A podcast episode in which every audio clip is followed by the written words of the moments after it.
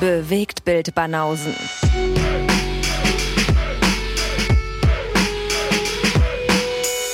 Filme, Kino und Serien, bis ihr kotzt. Episode 174. Steigt er seriös ein. Guten Abend. Äh, guten Abend. Warum denn guten Abend? Vielleicht hört das jemand beim Frühstück. Ich wollte seriös einsteigen. Mann, da gehört doch ein guten Abend dazu. Guten Morgen wäre weniger seriös? Können wir auch machen. Ich finde jetzt auch Guten Morgen zur Tagesschau ist genauso seriös. Ja. Ja, ja, gut. Dann guten Morgen. Ich wollte es jetzt auch nicht reduzieren auf Leute, die uns abends hören. Was ist jetzt mit den Atzen? Die fühlen sich da ein bisschen, Meinst du, denen darf man keinen guten Morgen wünschen? die, die haben jetzt hier so, äh, für die ist das vielleicht ein bisschen zu spießig, wie, der, wie wir hier eingestiegen sind. Mhm. Die erwarten mehr so ein What's up? Ja, dann darfst du den Part übernehmen. Ähm, Hallo Atzen. Was geht ab? Hallo Atzen. Wir feiern die ganze Nacht. oh Gott. Ja. Okay, die Atzen wurden auch begrüßt, die Spießer wurden begrüßt. Die Supporter begrüßen wir natürlich nochmal separat mit einem Ja, separaten Gruß. Natürlich. Ja. Ahoi. Unsere Lieblingssupporter, die uns äh, treu sind die letzten Jahre. Nähert sich auch, glaube ich, das zweijährige Jubiläum, wann wir, ähm, äh, dass wir Patreon und Steady ins Leben gerufen haben. Das war irgendwann im Sommer gewesen. Irgendwann Juni oder so, vor zwei Jahren. Ah ja? Ja, das war so ziemlich genau ein Jahr, nachdem wir, ähm, nachdem wir den Podcast ins Leben gerufen haben. Mhm. Deswegen haben wir da auch bald zweijähriges. Okay. Dreijähriges insgesamt und zweijähriges äh, Supportertum. Ja, krass. Ja, dann müssen wir uns natürlich sowieso bei allen Supportern nochmal bedanken, aber das finden wir vielleicht genauer raus, wann da das Jubiläum ist, oder? Ich bin mir sehr sicher, dass das auf den Tag genau oder zumindest in der Woche genau ähm, war, als wir ein Jahr voll hatten. Weil ich erinnere mich, dass wir nämlich noch überlegt haben, wann wir denn äh, und Steady ins Leben rufen. Und dann gesagt haben, das wäre doch cool, wenn wir das direkt zum Anfang des zweiten Jahres machen. Insofern können wir mal recherchieren, aber ich glaube, es war so ziemlich genau Juni, Echt, haben wir uns da tatsächlich was bei gedacht? Juni 2020. Ja, ich glaube, wir haben uns dabei was gedacht. Okay, okay. War schon so einigermaßen getimed. Na dann. Und jetzt steht die 100. Episode bevor. Tja, Übermorgen ist es soweit. Audience knew it was coming. Audience wanted it. Audience got it. Jawollo. Da gibt's sechs Wunschfilme von uns, die wir noch nie vorher gesehen haben. Da freuen wir uns drauf. ja, ich habe noch nicht einen davon gesehen. Ich auch nicht. Steht alles noch aus. Aber wir müssen auch dazu sagen, dass wir diese Freitagsepisode hier sehr langfristig aufnehmen. Wegen äh, technischen Gründen. und, ja, ähm, tatsächlich. und deswegen haben wir jetzt noch, haben wir noch eine ganze Woche Zeit, die drei Filme nachzuholen. Also ich werde es ich werd's schaffen. Ja, nee, also ich natürlich auch. Und bei mir war das aber schon auch die Ambition, dass ich die halt möglichst knapp davor irgendwie sehe. Aber wir sind ein bisschen Schludrianer, wissen wir ja. Also den äh, Losfilm von Anastasios und deinen Losfilm von Sylo, den nehmen wir mit in den nächsten Monat. Mhm. Und einen Auftragsfilm haben wir auch noch, der offen ist. Von, ähm, von wem war das nochmal? Ach ja, von Timo hier, von Weltenschreiner. Der ist auch im nächsten Monat äh, fällig, weil das ja jetzt die letzte Episode in diesem Monat. Insofern äh, kriegen wir nicht alles hin. Kriegen wir nicht alles gebacken im Das stimmt, ja. Welcher, April. welcher Film war denn das? Silverado nehmen wir mit in den nächsten Monat. Ach, ja. also werde ich stimmt. in der kommenden Woche mal zwei Western gucken, weil Todeszug nach Yuma Ach ja. steht ja auch auf der Liste für die Supporter-Episode. Also habe ich hier zwei Knaller-Western hintereinander. Mhm, mhm, mhm. Sonst versuche ich ja die Genres immer ein bisschen zu, ein bisschen Natürlich. auseinanderzuziehen, geht jetzt nicht. Muss in zwei Western Jetzt gucken. wirst du mal gezwungen. Ja. Oh je. Also falls ich die Rezension irgendwie durcheinander bringe und sage, Russell Crowe war richtig cool in Silverado, dann äh, tut's mir jetzt schon leid. Das, mhm. ihr seid schuld. Ich glaube nicht, dass das passieren wird. Denke auch. Denke auch. Und ähm, für das normale Volk bringen wir ja auch ab und zu mal äh, Rezensionen, die die auch hören dürfen. Und das sind unter anderem aber auch die Auftragsfilme für den kommenden Monat. Die werden nämlich in den normalen Episoden zum Teil äh, behandelt, zum Teil auch in den Support-Episoden. Aber die beiden Lose, die wir jetzt ziehen werden, die gibt's auf jeden Fall in den regulären Episoden. Womit fangen wir an? Mm, Ja, wir können mal die Filme nennen, oder? Dann nennen wir mal die Filme, die uns äh, bis jetzt für nächsten Monat aufgetragen wird, äh, aufgetragen wurden. Ja. Und äh, guck mal, was euch da wartet. Und äh, vielleicht guckt ihr den einen oder anderen noch mit. Ich muss ja sagen, diesen Monat sind da wirklich ausschließlich Sachen dabei. Nee, nicht ausschließlich. Aber fast nur Sachen, die ich noch nicht kenne. Das haben wir sonst nicht in der Form. Bei mir ist es tatsächlich nur ein einziger Film, den ich kenne von den acht. Dann ist das wahrscheinlich der gleiche. Bin gespannt. Ich erinnere mich. Wobei, ja. Ja gut, machen wir mal nach der Reihe. Also, wir haben Der Drachentöter aus dem Jahr 81. Dann haben wir The Umbrellas of Cherbourg. Interessanterweise wurde mir der vorgeschlagen bei Amazon Prime neulich. Dieser Film, The Umbrellas Genau, of Cherbourg? Als Nils mir den, als Nils den aufgetragen hat, als Auftragsfilm, dachte ich so, okay, habe ich schon mal irgendwo gehört, ist glaube ich auch auf der ähm, Schneiderliste drauf. Mhm. Und dann irgendwie einen Tag später surfe ich so bei Amazon Prime und dann steht so Empfehlung und das ist genau dieser Film. Ich dachte, okay, krass. Weißt du, aus welchem Land der kommt? Äh, also entweder ist es ein englischer oder ein amerikanischer Film. Ah ja? Ja, ja. Okay. Aber es ist 60er Jahre. Mhm. Dann bin ich mal gespannt. So, dann haben wir noch Dark Blue. Da haben wir den Film, den ich kenne. Ach, den kennst du? Ja, Witzig, ich. ich hätte auf einen anderen getippt. Ach so. Dann haben wir Black Dynamite. Da erinnere ich mich, äh, erinnere ich mich, dass du den gucken wolltest, nachdem du, du wolltest erstmal Black Dynamite gucken, bevor du äh, den Eddie Murphy Film guckst. Kannst du dich erinnern? Nee, das war nicht Black Dynamite. Ist es nicht der Film, wo der, wo der Schauspieler mitspielt? Oh, fuck, jetzt, wie heißt der? Ähm, Dolomite is my name. Dolomite, genau. Und das Original heißt Dolomite. Ach so, okay. Ja, ja, das ist nicht Black Dynamite. Okay, dann ich Aber das von verwechselt. Black Dynamite gab es mal eine Serienadaption, die habe ich mal geguckt. Also ähm, deswegen war ich, habe ich ja vorhin auch gefragt, ob es da nur den einen gibt, weil ich bin mir da nicht sicher. Aber es kann nämlich auch sein, dass ich den schon kenne. Werden wir sehen. Mhm. Dann der nächste Film, da wissen wir beide nicht, was es ist. Und wir wissen demzufolge auch nicht, wie es ausgesprochen wird. Es ist wahrscheinlich irgendeine indische Sprache. Eiga Maki. Mhm. Vielleicht. Zwei Batura bitte noch äh, on the side. genau. Und möglichst nicht scharf. Nicht scharf und ein Mango Lassi bitte. So, aber einen österreichischen Film haben wir noch aus dem Jahr 99 Models. Ja, Uli Seidel in der Haus. Yes. Und dann ein Klassiker aus dem Jahr 73 Papillon. Nie gesehen. Das überrascht mich. Mhm. Krass, weil das ist natürlich der Film, den ich kenne aus dem Ensemble hier. Das ist er. Und dann haben wir noch Tenebre. Ja, Argento darf natürlich auch nicht fehlen. Ach, der ist von Argento. Der ist von Argento. Okay. Ja, bin gespannt. Viele Erstsichtungen. Mhm. Wird interessant. Ja. Ja, Dark Blue mochte ich sehr. Ist ja wieder Markus. Markus schlägt ja echt Filme vor, die ich, äh, äh, die ich sehr cool finde und oder die ich immer schon immer mal mochte irgendwie bei der Sichtung. Von dem war ja Mr. Nobody auch ähm, im Vormonat, also jetzt in diesem Monat, der noch läuft. Und ähm, Dark Blue ist tatsächlich auch ein Cop-Thriller-Film, den ich sehr geil fand damals. Kurt Russell. Ja, Geiles Ding. okay. Ja, witzig. Hätte ich bei dem Namen jetzt auch irgendwie automatisch gedacht, dass es da um Polizisten geht. Mhm, ist krass, dass du den nicht gesehen hast. So. Tja. Wieder mal eine Lücke. Aber gut, haben wir, haben wir beide. So, und jetzt lose ziehen oder was? Jetzt ziehen wir lose, jetzt wird spannend wieder, jetzt wird spannend. Okay, dann fange ich mal an. ziehen wir Lose, ohne die anderen Lose überhaupt abgehandelt zu haben. Also sind wir ja. So sind wir. Er muss ja im Flow bleiben hier. So, geht los, dein los.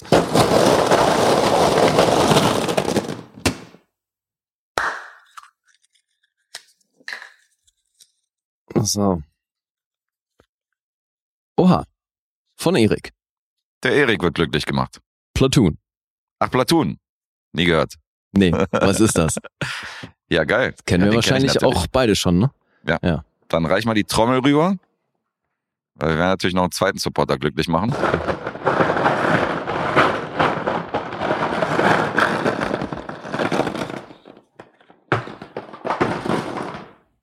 Ganz tief aus dem Meeresgrund hier. Dieses Ei. Okay. Na? Der zweite Supporter, der glücklich gemacht wird, um nicht zu sagen Supporterin, Project X von Ju. Okay, kenne ich auch schon. Kennst du auch schon? Mhm. Den kenne ich ja nicht. Den kennst du nicht? Nee. Das heißt, wir könnten tauschen? Willst du lieber Platoon gucken? Tatsächlich ja. Okay, dann machen wir das so. Okay. Ich guck Project X für Ju und du guckst Platoon. Den habe ich, glaube ich, schon dreimal gesehen. Insofern. It's a deal. Geil. Ja. Achso, nee, dann so rum. Du warst ja auch nicht so begeistert von dem Film, oder? War nee, nicht eben, ich fand den nicht so prall. So? Ja, deswegen gucken wir mal. Vielleicht kann ich damit mehr anfangen. Du als EDM-Fan wirst da voll auf deine Kosten kommen. Ach, wird da viel geballert, ja, hier mit äh, Mucke-mäßig, ja? ich weiß noch, was es so ein Partyfilm ist, aller. Äh, Naja, so halt so äh, hier. Wahrscheinlich nicht die Klasse, aber hier, wie heißt er denn? Superbad? Ja, Superbad, genau. So ein bisschen die Richtung, oder? Ja, fühlte sich auch so ein bisschen danach an, als hätten die sich gerne daran orientiert, aber ach, nee. Ja, Ju scheint den ja zu mögen und ich habe äh, mir den gekauft. Also er steht tatsächlich bei mir im Regal als, als Blindkauf. Insofern Okay. passt das. Ja, also ich meine, den kann man sich schon angucken, aber ich war unterm Strich schon enttäuscht. Das weiß ich noch. Und wie lange ist her, dass du Platoon gesehen hast? Sehr lange, deswegen passt das sehr gut ins Konzept. Das Cool. ist auf jeden Fall äh, ein Klassiker, den ich mir gerne nochmal angucke. Ja, ist auch ein geiles Los. Vielleicht gucke ich damit, wenn ich schaffe, zeitlich. Ja, Dann geil. kann ich da ein bisschen mitpalavern. Ja, da haben wir die zwei Lose für den Monat Mai. Vielleicht ähm, ziehen wir ja im Laufe des Monats auch nochmal eins. Wissen wir nicht. Versprechen tun wir nichts wie immer. Mhm. Aber alles geht, nichts muss. Und so. ja, wir halten das schön offen. Ja, wir halten das schön offen für uns. Alright. So, ohne Gäste geht's jetzt aber in die heutige Rezensionsabteilung. Stimmt, ist eine Weile her, dass wir keinen Gast hatten. Ja, ja, jetzt hatten wir ja China-Wochen, jetzt hatten wir Friesenwochen und so. Jetzt sind wir wieder zu zweit hier. Jetzt gibt's Berliner, Berlin, Schweizer, serbische Wochen. Das Übliche. Das übliche Programm. Ja, äh, jeder hat zwei Filme heute und wir haben eine gemeinsame Hausaufgabe. Genau. Die Quoten rutschen, die Quoten rutschen wieder in den Keller, ja. Meinst du? Nur wir beiden Atzen vom Mikrofon. Ach, Keine, keine Quotenkiller, äh, keine Quotensäuer mehr hier, so la Second Jan und Isa. Jetzt müssen, Mhm. wir, müssen wir wieder so eine, so eine quotenschlechte Episode hinlegen. meinst du? Nee, nee, ich bin da, bin da sehr zuversichtlich. Ja, ja, Das kann auch auch so ganz gut werden. richtig. Aber ich habe schon wieder nicht auf dem Schirm, wer anfangen muss. Wer hat denn in der letzten Episode angefangen? kenne auch, ich wollte auch vorschlagen, wir tun einfach so, Okay. als wäre Alessandro einfach hier und drücken die ganze Zeit irgendwie seine Samples. Das machen wir ohnehin schon. Vielleicht genau, ja, jetzt machen wir ohnehin schon, stimmt. So noch ein bisschen glaubt mehr von eine, ihm Vielleicht glaubt der eine oder andere dann, dass er doch hier zu Gast ist. Ja, da brauchen wir, glaube ich, schon richtig vollständige Sätze von ihm. Ja, ja, wir bräuchten schon mehr Samples, das stimmt. So ab und zu mal dazwischen lachen und dieses Okay ist ein bisschen wenig, damit Ja, es glaubhaft rüberkommt. Ja, denke ich auch. Ähm, ich habe mit der äh, mit dem grandiosen Soulman angefangen in der letzten Episode. Mhm. Das bedeutet, dass du den Start hier machen darfst. Dann bringe ich äh, eine Erstsichtung von mir. Aus dem Jahr... Papillon. genau. Das wäre jetzt ein krasser Also, Plot. öh, du kennst den nicht. Ja, nee, den habe ich wirklich in meiner Kindheit gesehen. Mhm. Nee, den Film, den habe ich ewig vor mir hergeschoben, weil ich, naja, ihr habt da nicht viel Gutes drüber gehört. Ich mag aber eigentlich den Regisseur sehr gerne. Und es ist auch, die Tagline ist The sort of sequel to Knocked Up. Und Mhm. weil ich halt Knocked Up schon nicht so prall fand, dachte ich mir dann, äh, okay, wenn das so weitergeht und dann auch irgendwie alle um mich rum sagen, äh, der ist echt nicht der Hit, dann äh, warte ich damit. Oder naja, wie auch immer, jetzt war es Zeit. Deswegen von Judd Apatow, This is 40 aus dem Jahr 2012. Ah, okay. Kennst du den? Ja. Wie steht er denn bei dir im Kurs? Habe ich im Kino gesehen, fand ich gut. Fandst du gut? Ja, bin ja, also wir sind ja beide Fans, Fans von Paul Rudd, insofern äh, Ja. als Hauptrolle ist das schon mal sehr sympathisch äh, besetzt. Ja. Und ähm, ist ja auch mal ein Film, mit dem wir relaten können. Im Gegensatz zu Project X sind wir hier eine Altersgruppe, wo wir sagen können, ihr macht einige Probleme mit, äh, so als mit 40er, die man auf jeden Fall nachvollziehen kann. Äh, Ja, jetzt ist der Film von 2012, also da war ich noch keine 40. Nee, da war ich auch noch keine 40, aber es ist so, es ist eher die Region, als im Jahre 2012 waren wir schon eher in der Region, als jetzt äh, mit 16 mit Kumpels feiern zu gehen nach, klar. nach der Schule. Ja, logisch. Und das meine ich damit. Okay, also bei dir hat er gut abgeschnitten. Ja, ist jetzt nicht der Riesenbringer, aber ich bin hier eher positiv äh, gestimmt. Mhm. Ja, sort of Sequel deswegen, weil die Hauptcharaktere von Knocked Up tauchen gar nicht auf. Also hier ist Seth Rogen und Catherine Heigl, die spielen überhaupt keine Rolle. Mhm. Gibt so die eine oder andere Anlehnung, aber die ist wirklich sehr versteckt und ähm, muss man dann schon suchen. Ansonsten geht's jetzt hier nämlich in den Hauptrollen um Pete und Debbie, gespielt von Paul Rudd und Leslie Mann. Was ich nicht musste, wusste, Leslie Mann ist im wirklichen Leben die Ehefrau von Judd Apatow. Mhm.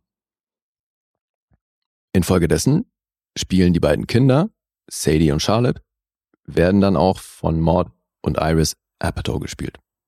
Das sind also die realen Kinder von dem Regisseur und Leslie Mann. Ja, und das ist eigentlich auch schon der Hauptcast. Es gibt dann in Nebenrollen haben wir noch Jason Segel, Annie Momolo, Megan Fox spielt dann doch eine recht große Nebenrolle, John Lithgow taucht noch auf und Albert Brooks. Das sind jeweils die Väter von Debbie und Pete. Guter Cast. Total.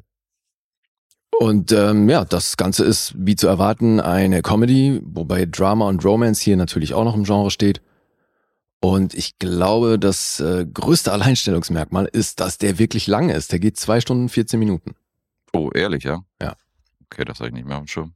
Und das ist tatsächlich auch was, was ich jetzt so in der Kritik gelesen habe, was bei den wenigsten wirklich gut ankommt.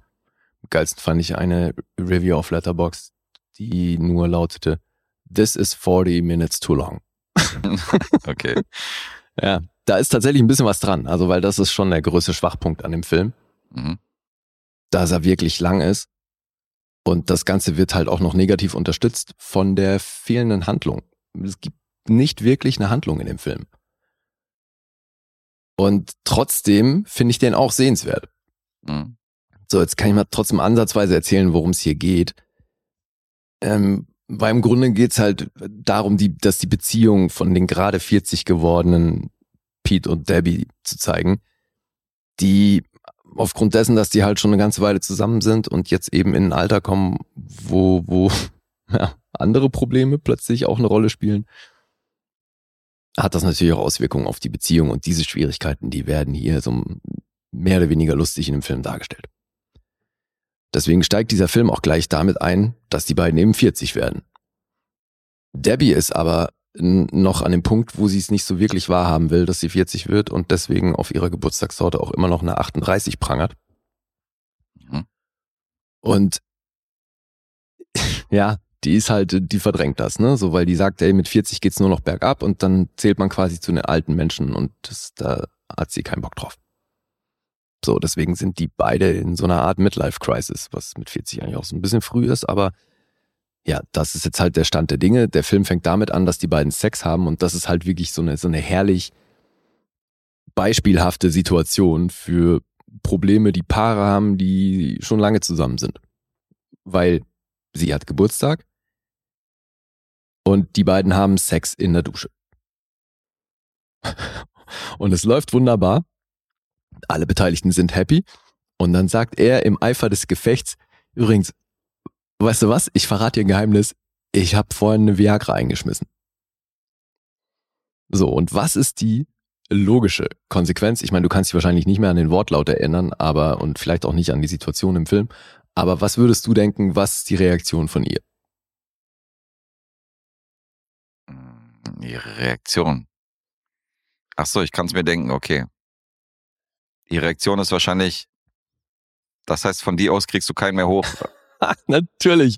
Es ist original das, weil das ist halt von ihm so, hey, guck mal, ich, weil du Geburtstag hast, wollte ich extra irgendwie hier mein Mann stehen und, Und hab deswegen, ich wollte so ein bisschen extra was draufpacken und hab mir deswegen eine Viagra reingeschmissen und ihre Reaktion ist natürlich, wie jetzt? Bin ich nicht mehr sexy genug? Ist es jetzt soweit? Ja, Jetzt, genau. jetzt musst du dir irgendwelche Pillen einbauen, damit wir Sex haben können. Wirklich.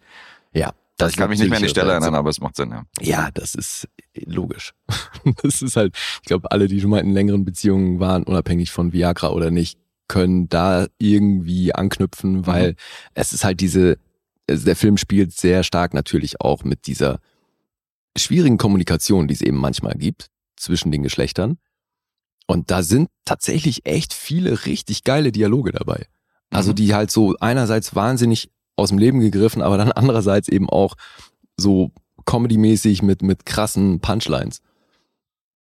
Und ähm, erinnerst du dich an das eine Ding? Weil er hat ja ein, ein Musiklabel, ne, ein Plattenlabel Mhm. und ist aber halt da so, so ein krasser, ähm, naja, der, der will halt reale Mucke und der hat halt keinen Bock, irgendein Popsternchen zu sein und äh, hat halt Bock auf gute Musik und ne, ist da ein krasser Idealist, was in der Branche halt wahnsinnig deplatziert ist. Aber deswegen struggelt er natürlich auch, weil das hat finanzielle Probleme zur Folge und so weiter. Und jetzt habe ich vergessen, worauf ich ursprünglich hinaus. Ach so, ja, die eine Szene, ähm, wo sie sich mal wieder streiten und er halt sagt, hey, wir sind wie Simon und Garfunkel. Du hast mich einfach über die Jahre zum Garfunkel gemacht. Und Mhm. dieser, what's wrong with Garfunkel? Und der, hat doch eine tolle Stimme und so weiter. Und er so, ja klar hat er eine tolle Stimme, großartig und so, aber Simon äh, ist der Wichtigere. Und sie so, naja, Simon schreibt ja auch die ganzen Songs. Klar ist der wichtiger. So, und das halt als Vergleich für ihre Beziehung, so ist fand ich einen sensationellen Dialog und davon gibt's halt wirklich einige in dem Film. Ja, das hat schon was von Woody Allen. Ja, und das, das finde ich echt gut an dem Film. Also er hat wirklich viele Situationen, wo man sehr, also wo du wirklich lachen kannst, weil es eben hart aus dem Leben gegriffen ist und manches natürlich auch wahnsinnig überzeichnet. Mhm. Ey, die Figur von Annie Momolo, die ja auch wirklich nicht oft stattfindet. Aber Jason Siegel spielt hier eben so den Fitnesstrainer von Debbie.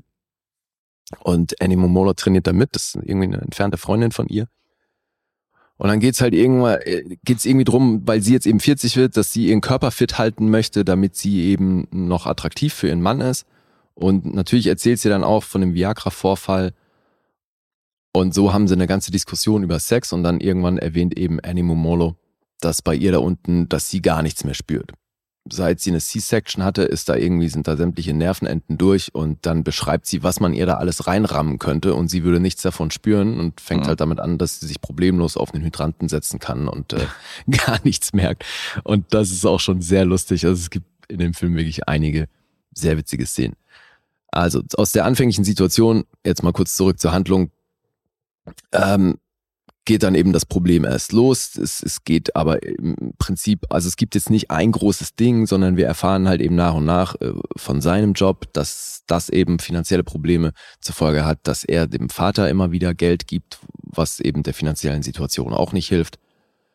Und äh, Debbie hat aber so einen Laden, in dem sie Schmuck verkauft und in diesem Laden arbeiten unter anderem arbeitet dort auch Megan Fox. Mhm. Und dann hat sie aber die Vermutung, dass die Geld klaut, weil irgendwie fehlen in der Abrechnung dann 12.000 Dollar und deswegen ist das trägt dann halt auch noch zu den finanziellen Problemen bei. Und die Figur von Megan Fox, Alter, ich habe selten eine Rolle gesehen, wo die so perfekt hinpasst. Also das ist nun wirklich, das so sollte Megan Fox immer besetzt werden, weil die ist eigentlich nur da, um gut auszusehen. Deswegen, also eigentlich ist die Rolle fast ein Ticken zu groß, weil für so eine Nebenrolle taucht die wirklich oft auf, aber die ist halt eben, muss halt auch immer da sein, wenn es irgendwie darum geht, dass die ganzen Ü40-Männer gar nicht mehr klarkommen, wenn sie halt irgendwo durchs Bild läuft und dann so wie die arbeitet für deine Frau, ey, okay, meine Frau würde niemals zulassen, dass ich mit so einer attraktiven Frau zusammenarbeite und so. Und die Frauen, mit denen ich arbeite, die sehen alle aus wie nach einem Verkehrsunfall Mhm. und solche Geschichten. Und natürlich arbeitet dann eben ihre Figur auch noch als ähm, Escort. Und das ist halt wirklich alles, was sie machen muss. So gut aussehen. Und das tut sie ja. Und äh, Ja. deswegen funktioniert die hier voll in der Rolle. Weil ich finde mit Megan Fox, also ne, sobald die dann irgendwie zu viel zu spielen kriegt, äh, geht das ja, ist es manchmal ja schon auch so ein bisschen cringe fest. Ja, also für den Oscar hatte ich sie bisher auch nicht nominiert. Und hier passt das echt perfekt. Fand ich richtig cool. Hm. Ja, aber eben, also was soll ich äh, zur Handlung sonst noch groß erzählen? Die werden halt, die haben halt beide Geburtstag, sie am Anfang und im Verlauf des Films dann er noch. Und er hat dann natürlich irgendwann auch keinen Bock mehr auf diese Party, weil eben die Probleme innerhalb der Familie immer größer werden. Mhm. Die eine Tochter ist gerade hart in der Pubertät, dementsprechend anstrengend. Die jüngere Tochter versteht die Welt nicht mehr, weil eben ihre Schwester jetzt plötzlich so weird ist. Und ey, die beiden, die spielen das auch echt groß, ne? Ich fand's so krass, in manchen Kritiken habe ich dann, also primär jetzt auf Letterbox übelsten Hass gegen die Kinder von Judd Apatow äh, gelesen, Mhm. wo ich dann dachte so, okay, du musst erstmal Kinder finden, die das so spielen. Also weil gerade diese, die dann die Teenagerin ist, Sadie, die hat halt öfter mal so Ausraster, die irgendwie nah am Nervenzusammenbruch sind. Und das spielt die echt geil. Weil die ist gerade in den Endzügen von Lost. Die guckt Lost und ist Mhm. da gerade in der letzten Staffel und dann macht sie was, was nicht gut gefunden wird und dann wird ihr verboten, irgendwelche technischen Geräte zu benutzen. Und dreht sie natürlich völlig durch, weil sie halt sagt so, hey, ich habe jetzt noch zwei Episoden, es kann doch nicht sein, dass ihr mir das jetzt verbietet und so, ich muss wissen, wie es ausgeht. Mhm. Ja, und das eben, also ich war wirklich positiv überrascht von den Kindern. Muss ich zugeben, kann ich mich auch null erinnern, also wie die aussehen und was die machen. Ist halt auch so, ist halt auch schon eine Weile her. So. Ja, und ich glaube, Vor das zehn Jahren ist, den Film nun, einmal gesehen. das ist nun wirklich kein Film, der wahnsinnig groß im Gedächtnis bleibt. Ich kann mich noch erinnern an so, an so Szenen, wo Paul Rudd dann so ein bisschen Paranoia kriegt wegen seiner Gesundheit, weil er jetzt über 40 ist und Mhm. dann auch von ihr verlangt, dass sie an Stellen guckt, äh, Ja. wo man normalerweise ungern seinen Ehemann sehen will. Ja, ja, da wollte Paul Rudd, hat sich auch dafür eingesetzt, dass das das Filmplakat wird, wie er versucht, sich selber, ähm, ja, seinen Arsch zu untersuchen. Mhm. Ist er wohl nicht mit durchgekommen, aber gibt eh so ein paar Momente, wo ich dann in den Trailer Effects gelesen habe, dass das irgendwie auf Paul Rudds mit Mist gewachsen ist. Es war auch äh, spontane Furzaktionen in irgendwelchen Szenen, waren wohl nicht gescriptet. Ja, okay. Auf jeden Fall sehr uneitler Typ. Ja, ja, nee, Für den herrlich. sexiest man alive. Nee, macht er super. Und ich meine, Leslie Mann macht das auch gut, ne? Weil die ist eigentlich diese Sorte Frau, die viele echt anstrengend finden. Also ich schließe mich da schon auch ein. Die ist so ein bisschen quäkig, ja. Ja, und hat halt auch so eine wahnsinnig untervögelte Aura, Mhm. finde ich. Und es passt aber natürlich perfekt auf die Rolle, weil sie ja auch dieses unentspannte Derbe repräsentiert in der Figur. Also ist ja auch oft, ist das ja der, der, der ausschlaggebende Punkt, warum die sich dann streiten, weil sie immer an ihm irgendwie was auszusetzen hat, weil er wieder gerade irgendwas gemacht hat, was sie nicht cool findet und so. Die ist halt immer auch am Nörgeln und immer nervig, immer Mhm. anstrengend.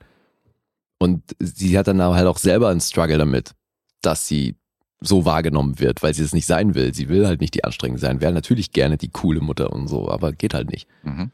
Ja, und deswegen, das funktioniert schon alles ganz gut. Aber eben, er ist definitiv zu lang. Und ich glaube, ja, ein bisschen mehr Handlung hätte dem Ganzen schon auch gut getan. Aber ich bin weit entfernt davon, diesen Film abzustrafen.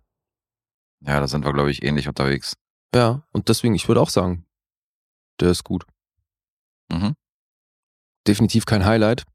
Nee, und wie du sagst, der, der ist auch nicht besonders nachhaltig, dass du dich jetzt Jahre später noch dran erinnerst, aber der hat viele interessante Weisheiten, er hat gute Dialoge, ist gut gespielt und Ja, und ziemlich wirklich, nah am Leben auf jeden Fall. also mehr als so eine Handvoll an, an kleinen Highlight-Szenen. Mhm. Ey, wie geil ist denn die andere Angestellte in dem Laden? da gibt's eine Szene, wo die völlig truff ist und Debbie sie aber konfrontiert Mhm. mit einem Problem, was die Angestellte verursacht hat.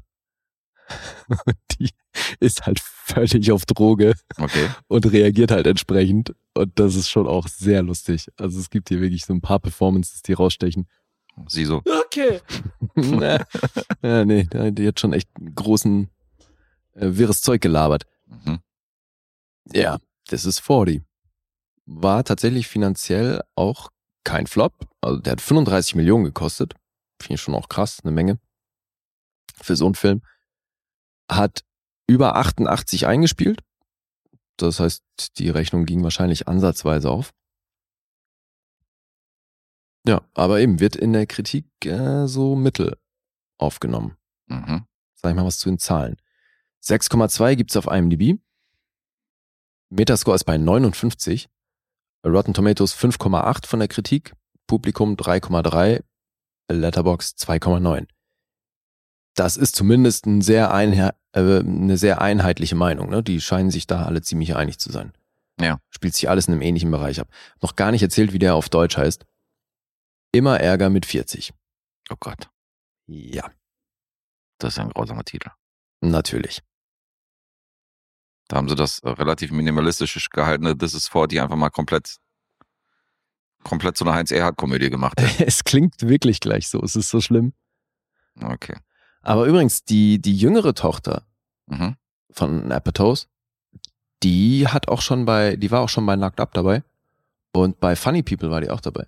Also Okay. die hast du auf jeden Fall auch schon mehrfach gesehen. Ein kleines blondes Mädchen. Das, die ist auch wirklich gut. Ich bin echt mal gespannt, ob die bei dem Job bleibt und was sie dann so macht, wenn die mal erwachsen ist. Ich muss ja sagen, ich fand ja Knocked Up nicht so schlecht. Also es war das erste Mal, dass ich Seth Rogen gesehen habe. Das ist jetzt, also ist jetzt so ähnliche das war Liga. das erste Mal, dass du Seth Rogen Ich gesehen glaube in einem hast? Film ja. Das heißt nicht, dass er nicht davor schon was gemacht hat. aber Es war, glaube ich, das erste Mal, dass er mir aufgefallen ist, Ja. also dass ich den zum ersten Mal bewusst gesehen habe. Ja, es kann auf jeden Fall gut sein, dass das seine erste Hauptrolle war, ne? Ja. Ja. Das auch. Und ähm, den fand ich auch ganz nett. Ja, ich fand den auch nett, aber ich fand bei Knocked Up, das war halt, Highlight war die war halt, die war halt sehr viel weniger derbe, als ich gedacht hätte, dass sie wird. Mhm. Weil ich meine, Superbad war viel früher und das hat bei mir dann schon auch, was so Seth Rogen angeht, so ein bisschen den Maßstab gesetzt. Ja gut, da war der für mich noch so ein Nebencharakter, dass ich den wahrscheinlich nicht erkannt hätte, wenn ich den nochmal gesehen hätte. Als ich Superbad gesehen habe. Wie, aber du weißt doch, wen der spielt bei Superbad, oder? Ja klar, den wohl. Ja, ja, eben. Aber ähm, das ist halt eine Nebenrolle. Und ich wusste nicht, wer das ist. Mhm. Also wenn du im Nachhinein, wenn du jetzt nach Superbad guckst, dann siehst du natürlich Seth Rogen. Klar. Aber wenn er dir damals nicht bewusst ist als Schauspieler, dann ist tatsächlich der erste Film, wo mir aufgefallen ist, Knocked Up. Wie hieß der nochmal auf Deutsch? Auch so ein ganz anderer Titel auf Deutsch gehabt. äh, warte, habe ich gleich. Ähm, oh, wie hieß Knocked Up?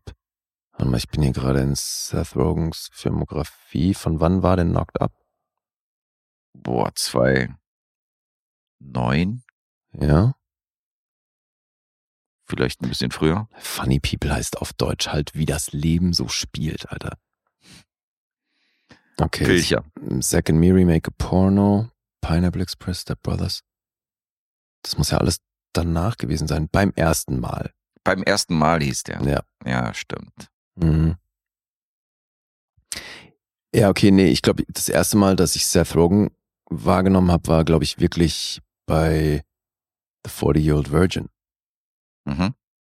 Da, da, da spielt er doch in den Mitarbeiter in diesem Laden. Ja, ja, genau. Ja. Ja, okay, das war natürlich auch so. Das sind alles Filme, wo ich ihn schon mal gesehen habe. Mhm. Aber äh, so bewusst wahrgenommen war tatsächlich erst dann nach der Hauptrolle dann Knocked Up. Das war halt, das war aber, glaube ich, auch seine erste, seine erste Hauptrolle 2000, ähm, 2007 war das. 2,7 war es sogar. Mhm. Okay. Ja, Superbad war auch 2007, krass. Okay. Mensch, ey, der hat aber auch schon wahnsinnig viel gemacht, ey, unglaublich, Alter. Weißt du, wie viele Credits der hat? Nee? 109. Okay, über 100. Krasser Scheiß. Nein, der spricht halt auch sau viel. Und er ist halt immer noch ein Thing in der Filmbranche, im Gegensatz zu seiner, zu seinem weiblichen Pendant Catherine Heigl. Die ist mittlerweile nicht mehr ganz so relevant. Nee. Echt nicht. Nee, sie sagt hält so, nicht so relevant fand ich die noch nie. Nee, das ist auch wirklich, boah, das ist für mich so ein bisschen das schauspielerische Pendant zu Clive Owen. Nee, wobei das, nee, das ist falsch. Oh mein Gott. Nein, weil bei ihr glaube ich wirklich, dass die schauspielerisch beschränkt ist. Ähm, das glaube ich bei Clive Owen nicht. Äh, Genau, du hast ja gesagt, er wartet Ja. nur auf die richtige Rolle, wo es zeigt. Ja, Ja, denke ich auch. Also für eine Schauspieler, für eine riesen Schauspielerin habe ich sie nie gehalten. Aber ich mag diesen Film mit, äh, mit Jared Butler tatsächlich ganz gerne. Den Ah, ja? finde ich ganz cool. Ja. Oh Gott. Wo er halt diesen Übermacho spielt. Und den natürlich. It's just like that scene in 27 Dresses. McConaughey, Heigl, Dream Team. That's an underrated movie. They should make a sequel. There's so many new dresses to focus on since the movie came out. It could really be a series. Siehst du? Dream Team. They should make a sequel. Unbedingt. Nee, den habe ich natürlich nicht gesehen. 27 Dresses hast du nicht gesehen? Nee, den habe ich nicht geguckt. Das hätte ich dir jetzt zugetraut. das hätte ich dir jetzt zugetraut, sagt er zu mir. ja, voll. Ja, ich gucke ja schon eine Menge Scheiße, aber nicht alles. Na, okay. So, willst du den jetzt raten oder nicht? Ja, ich rate den. Okay. Und pendel natürlich wieder zwischen einer pessimistischen und einer optimistischen Variante und entscheide mich diesmal mal, weil so schönes Wetter ist, muss ja der Sonnenschein wohl in dein Herz kommen und entscheide mich für die 7,5. Nein, Nein. Ich bin bei 6,5. Ach du Kacke. Ach du Kacke, sagt er. Das ist ja noch nicht mal im Rahmen meiner Erwägung gewesen. Ne? Die Untergrenze war 7 Die oder was? Untergrenze war eigentlich 7 von das VDA. Wirklich? Okay, 6,5. Krass. Nee, für 7, wie gesagt, der ist zu lang, Alter. Ja gut, von mir hat er noch eine 7 bekommen auf jeden Fall. Ah ja? Ja. Ja gut, aber das ist ein sehr ähnlicher Bereich. Ist ein ähnlicher Bereich. ja. Ja. Aber ich denke schon, dass die Dialoge und so und schauspielerisch hast du nichts aussetzen. Fand die Kinder toll. Dachte ich so, wird irgendwas zwischen 7 und 7,5 sein. Krass. Hm. Na gut, hätte ich mal doch den Joker genommen. Also, du musst dir mal auf Letterboxd die, ähm, die Rezensionen angucken, Alter. Da gibt's wirklich Leute, die haten so hart gegen diesen Film, also so vergeben einen halben Stern oder so, ne? So fanden den richtig scheiße. Also auf Letterbox wird aber allgemein krass abgehatet. Also ich glaube, ich finde es kein Film, wo du nicht irgendwie so einen halben Stern hast ja, von so einem Typen, der klar. irgendwie. Nee, aber so. wirklich viele halt. Also weil so eine 2,9 im Schnitt ist halt auch echt dünn. Hm, ja, klar, auf jeden Fall. Bei Mr. Nobody habe ich mir auch ein paar halbe Stern-Rezensionen durchgelesen, wo ich dachte, Alter, Ja, schreiben halt welche, welche wirklich, das ist der größte Crap, den die jemals gesehen haben. Dachte, Bei sowas- ja, aber eben, bei sowas denke ich mir, das ist dann wahrscheinlich ähnlich wie bei Jan gelaufen. Die Zu haben. hoch. Na, Zu hoch für die. Wolltest du sagen, Na, oder? zu, oder die haben halt den Einstieg nicht gefunden und waren dann gefrustet und sind dann komplett ausgestiegen. Weißt du, und es kann ja unter Umständen halt dann wirklich schon nach zehn Minuten sein. Und wenn Ja, du dir klar. dann halt einen Film anguckst, der über zwei Stunden geht, oder zweieinhalb Stunden, Mhm. dann ist das natürlich eine Menge Frust. Also Ja, dann findest du ihn alle komplett scheiße. Ja, stimmt schon, da kann man es ein bisschen mehr nachvollziehen, hast du recht. Aber dann eben zu behaupten, was das für ein Scheiß, weil dann muss man halt irgendwie auch einräumen, okay, ich hab's offensichtlich nicht verstanden, weil das ist ja trotzdem visuell, ist es ja wahnsinnig geil bei Ja. Mr. Nobody. Es gibt wohl Filme in jeder, ähm, in jeder Bubble, äh, die man gesehen hat, die man halt nicht äh, versteht. Habe ich auch welche. Mhm. hier rezensiert. In jüngster Geschichte. Übrigens, das Catering von meiner nächsten Produktion, in der ich arbeite, heißt Naked Lunch. Ach echt, ja. Mhm. Okay, interesting. Ich werde die natürlich, äh, weil Montag drehe ich, dann werde ich die mal fragen, ob die Inspiration vom Buch oder vom Film kommt. Dann fragen wir, ob die den Film auch gesehen haben und verstanden. Dann sollen die den Inhal- Inhaltsangabe bringen. Ja, das fände ich aber auch krass. Also es muss ja eigentlich fast eine Voraussetzung sein, dass du diesen Film zumindest mal gesehen hast, um, um dort zu arbeiten. Sollte es, ja. Ja. Die sollten schon wissen, äh, wo der Titel herkommt. Ja, aber die haben sich wahrscheinlich einfach gedacht, Film-Catering, geiler Name, Naked Lunch. Gab sogar einen Film. Ja. Machen wir. Kann schon sein, definitiv. Cool. So, So, jetzt du. jetzt ich. Ich komme mit Arthouse um die Ecke. Mit einem Film, der ziemlich berühmt ist im Arthouse-Bereich, der von einem ziemlich berühmten Regisseur, der auch das Drehbuch geschrieben hat, inszeniert worden ist. Federico Fellini in the House. Name des Films? Die Nächte der Cabiria. Witzig. Den, äh, ah, da habe ich neulich auch mit dem Gedanken gespielt, mir den anzugucken. Haben wir auch ein paar Mal schon gehabt, oder? Dass ich hier Ja. einen Film bringe und du gesagt hast, ah, ich hätte ihn auch fast geguckt. Ja. Le Notti di Cabiria Mhm. auf Italienisch. Habe ich sofort das Plakat vor Augen tatsächlich. Ja, natürlich so. Ich mag ja sowieso die alten Fellini-Plakate, die sind so, also es sind so tolle Plakate, die man sich auch so, wenn ich jetzt das passende Design und die passende Wohnung und das passende Penthouse dazu hätte, würde ich mir so ein paar Fellini-Plakate hinhängen, weil ich finde die super stylisch, die sehen schon geil aus. Ja, ich Gerade so ein bisschen so dieses italienische. ja, würde ich mir aber sehr viel eher 8,5 oder Dolce Vita aufhängen, als jetzt das Plakat von dem, finde ich. Weil Mhm. das ist doch das mit dieser blonden Frau vorne drauf, ne? Ja, mit Ja. der Zigarette. Genau. Ganz genau. Und diese blonde Frau wird gespielt, äh, genauso wie zum Beispiel in La Strada äh, er ihr die weibliche Hauptrolle gegeben hat, wo sie ja mit dem großen Zampano, gespielt von Anthony Quinn damals, mehr oder weniger einfach so verkauft worden ist von ihrer Familie. Mhm. Und dann er eher so ein, so ein ganz ruhiges, schüchternes, scheues äh, Fräulein spielt, die von ihm ja total terrorisiert wird. Hier ist sie charakterlich auf jeden Fall die Gegen, äh, das Gegenteil davon. Seine Ehefrau Giulietta Massina. Aber, 50 aber Jahre- hier ist schon auch richtig Drama, ne?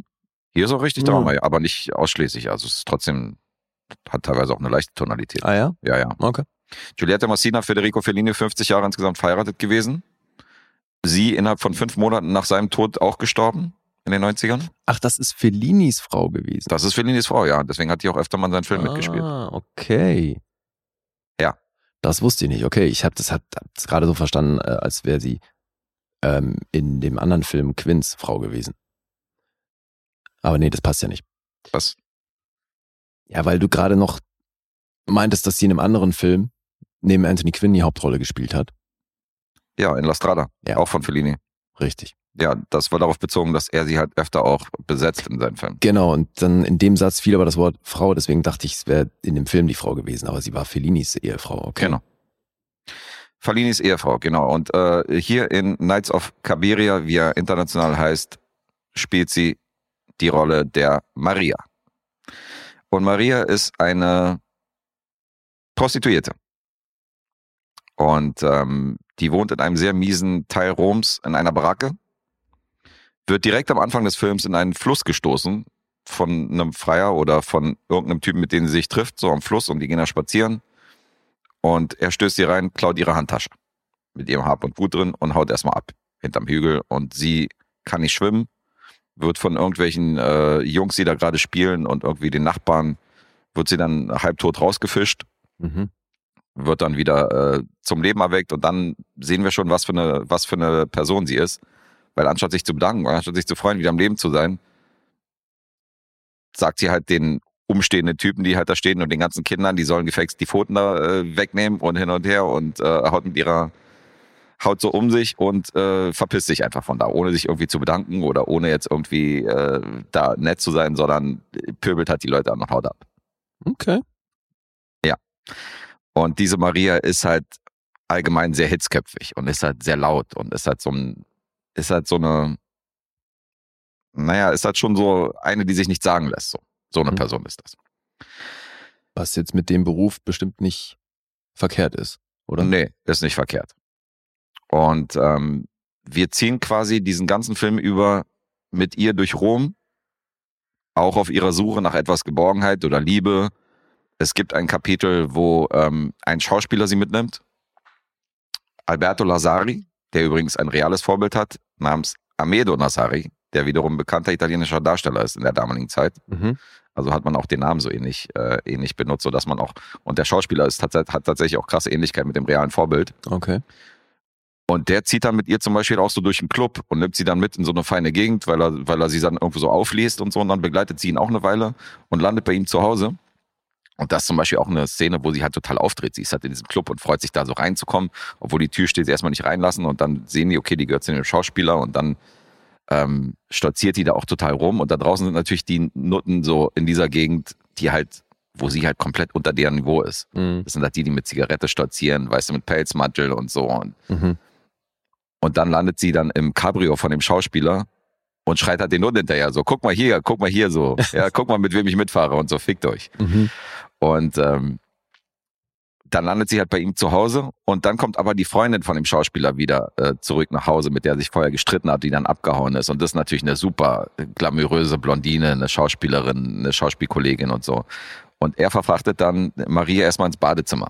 Mhm. Und das ist zum Beispiel ein starker Moment, weil du, weil sie guckt dann durch Schlüsselloch und begleitet diese Szene zwischen diesen beiden, wie die sich streiten und dann wieder aber vertragen und dann anfangen so, äh, dann wieder küssen und so, weißt Mhm. du?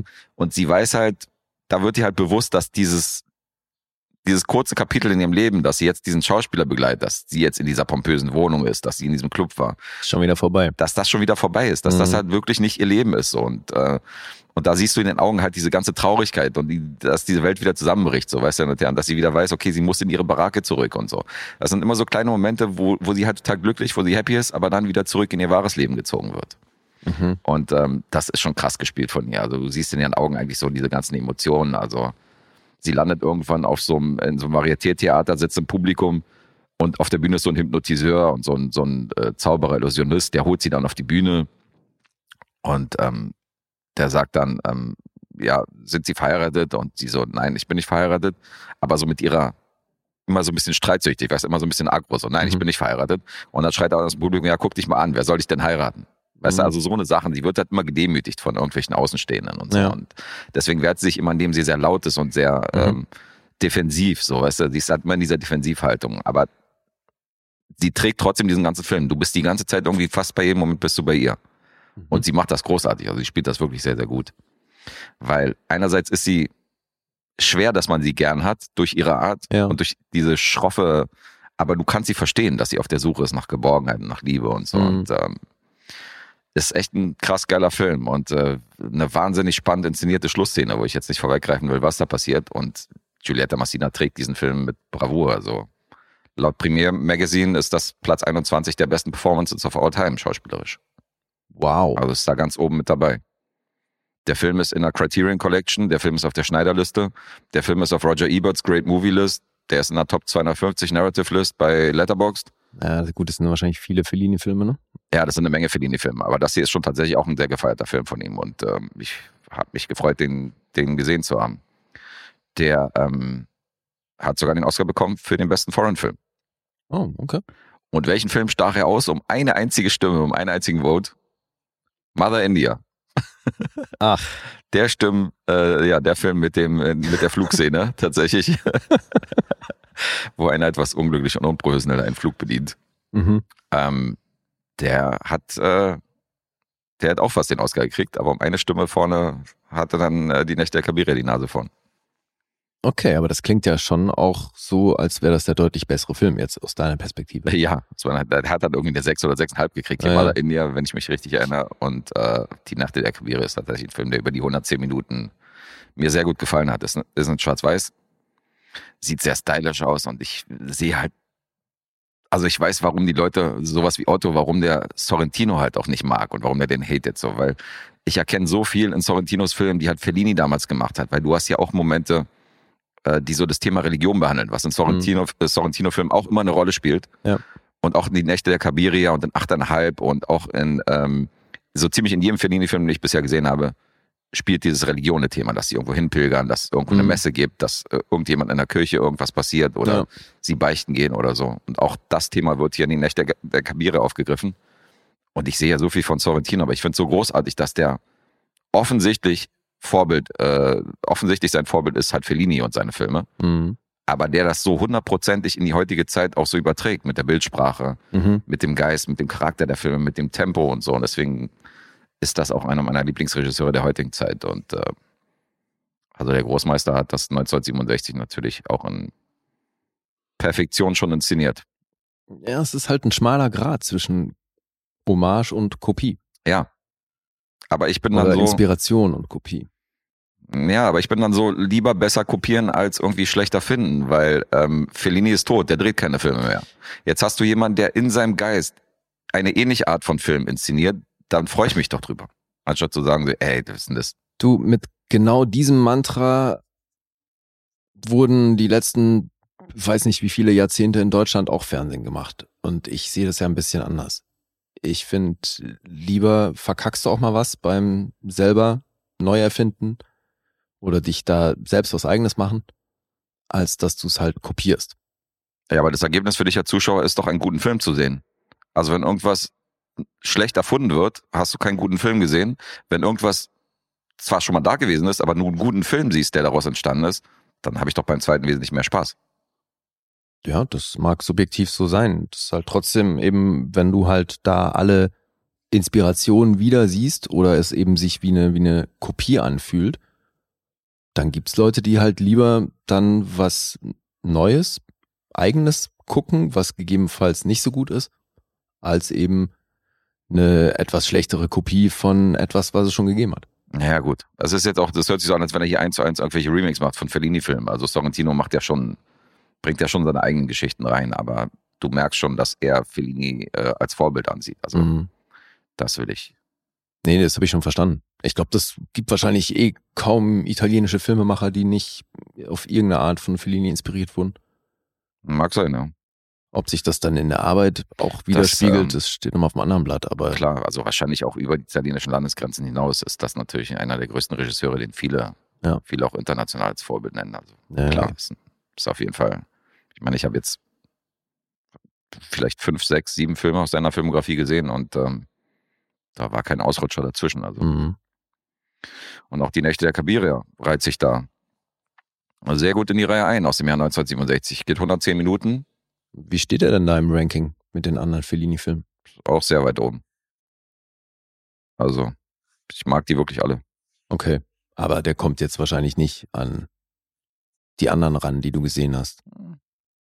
Die Entscheidung würde schwerfallen wahrscheinlich, da jetzt ein Ranking aufzustellen. Okay. Äh, ich würde mal zu den Punkten überleiten. Mhm. Die sind natürlich wieder, äh, wie zu erwarten, ziemlich gut. IMDb ist bei einer 8,1. Metacritic, Metascore gibt's nicht. Bei Rotten Tomatoes gibt es eine 100% Empfehlung. 8,9. Von den Kritikern natürlich. Und äh, 4,5 vom Publikum. Und Letterboxd hier auch sehr gut bei einer 4,3 unterwegs. Mhm.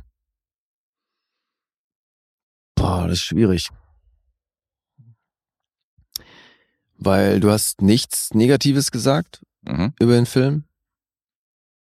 Und trotzdem klingt's halt nach einer sehr rationalen Begeisterung. Also es ist wirklich kam jetzt nicht so rüber, als hätte dich der irgendwie emotional wahnsinnig mitgenommen. Okay. Mm. Fuck. Also aussetzen hätte ich hier tatsächlich nichts. Ja, ich überlege nur gerade eben, ob der damit dann auch auf einer Stufe wie Dolce Vita oder sowas steht. Deswegen schwanke ich hier zwischen neun und zehn Punkten. Hm. Na, ich mach das mal strategisch. Ich sag neuneinhalb. 10 wäre richtig. Ah, fuck. Ja, gut. Ja, Volle 10. Na, danach klang's nun wirklich nicht, ey. Also klang's schon, wie gesagt, das wäre wär jetzt, wenn du das aufgeschrieben hättest, hätte man hinterher wahrscheinlich gesagt, ja, der war sehr begeistert von dem Film. Aber so wie du es vorgetragen hast, wirkte es recht unberührt. Okay. Und deswegen dachte ich, nee, ey, zehn, nach zehn klang das nicht. Ich fand schon neuneinhalb hochgegriffen. Deswegen meinte ich ja, also neun hätte mich auch nicht überrascht. Oder auf jeden Fall sehr viel weniger als die zehn. Nee, ich fand ihn tatsächlich toll und hat am Ende nichts aussetzen und fand sie halt auch großartig. Und äh, also ihre Performance berührt dich halt wirklich so im Film. So, ihre Augen strahlen halt wirklich alles aus, was, was, was sie halt spielt. So, das ist großartig. Hm. Echt ein guter Film. Na, cool. Ja, ich hätte wirklich gedacht, dass das so ein beinhartes Drama ist, aber nachdem du meintest, dass der dann auch immer wieder so ähm, eine leichte Tonalität hat dazwischen. Ja, durch ihre Art. Sie hat halt auch eine beste Freundin, der ist Wanda, so eine etwas mehrgewichtige Prostituierte, die halt ein paar Baracken weiter wohnt. Mhm. Und ähm, allein schon diese Wortgefechte zwischen ihr und ihr. Einmal schickt sie sie halt weg, so, weil sie halt irgendwie keinen Bock auf die hat. Und dann ist es aber so ihre beste Freundin. Also so diese Art von ihr, die sorgen schon für den einen oder anderen Lacher definitiv. Also Mhm. der ist nicht, das ist nicht so ein beinhartes Drama. Okay. Und ähm, auch wie bei 8,5 und so, du folgst sie halt so durch dieses, durch diesen Streifzug durch Rom. So, das ist ja auch jetzt nicht die Überstory. So, die Handlung habe ich jetzt in drei Sätzen umgerissen, aber das ist so dieses, du begleitest halt einen Menschen durch diesen Film, äh, durch Fellini, durch Fellini und bist halt so auf seinen Fersen, weißt du? Und äh, bei den Begegnungen, die derjenige macht und so und zieht durch die Clubs und dann ist mal da und mal da und so. Und ich finde das immer sehr gut. Das gefällt mir. Mhm. Absolut eine Empfehlung von mir für Arthouse-Fans. Ja, geil. Ja, nach wie vor habe ich Bock auf den Film. Jetzt sogar ein bisschen mehr als davor. Trotz Rezension von mir. Trotz emotionsloser Rezension. Nee, ja, gerade deswegen. Ja, das hätte natürlich sehr viel emotionsgeladener sein können. Entschuldigung, ist früher Morgen. Und ich habe gestern gearbeitet bis 7 Zehn Uhr. Also. Punkte hier. okay. Aber ist ja die, äh, deine, deine taktische Punkte-Tipp-Ausrichtung war ja auch, äh, war ja auch ganz gut. War ja auch klug. Ja, Also war ja einkalkuliert. Ja, dass, ja dass natürlich. beide sein kann. Insofern, Ja, ja. Okay, kommen wir zum, zur Hausaufgabe. ja. Der dritte Teil einer Reihe, die wir hier alle schon besprochen haben, also Teil 1 und 2 hatten wir schon. Deswegen jetzt folgerichtig der dritte Teil. Lethal Weapon 3 Ja, Aus- Grüße an Erik. aus dem Jahr 1992. Ja, der ist natürlich auch von Erik. Der hat äh, im höchsten Supporter-Paket für 15 Euro. Darf der nämlich nicht nur den Lostopf füllen, sondern er darf auch Filme auftragen. Mhm. Kriegt er beides sogar. Ja, das nimmt Mal losgezogen und äh, noch seinen Film hier präsentieren. Ja, aber ich glaube jetzt Lethal Weapon 1 bis 3 waren alles Auftragsfilme, oder? Das hat er alles per Ja. Auftragsfilm gemacht, ja. Mhm. Ja, aber nimmt er fleißig wahr und da waren bisher wenig Filme dabei, die wir wirklich doof fanden, ne? War Ja. immer alles recht cool. Erik sorgt dann so ein bisschen für das Popcorn-Pendance zu den vielen Arthouse-Filmen, die wir uns hier teilweise angucken müssen.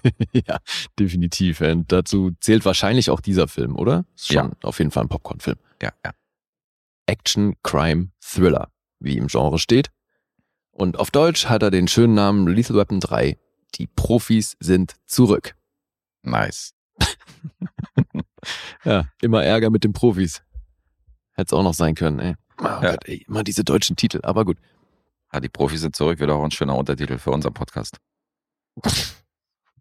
Obwohl einerseits werben wir mit Halbwissen und dann die Profis, das passt irgendwie nicht. Eben. Ja. Nee, nee, das ist, glaube ich, auch besser, da ein bisschen tief zu stapeln. Ja. Ja, ähm, okay. Willst du erzählen, worum es geht? Soll ich das machen? Ja, mach du mal. Man kann auch sagen, dass der Regisseur wieder gleich war wie die ersten beiden Teile. Es war wieder Richard Donner, der ihn inszeniert hat. Drehbuch, ziemlich krasse Leute. Jeffrey Bohm hat unter anderem Indiana Jones 3 inszeniert. Mhm. Robert Nee, McCammon. geschrieben, oder? Äh, geschrieben, Ja. Entschuldigung, ja, wir reden ja vom Drehbuchautoren. Robert Mark Kamen wiederum, von dem ist äh, Fifth Element, das fünfte Element. Also schon teilweise auf jeden Fall krasse Sachen in der Vita von den Mhm. Drehbuchautoren. Ja, total.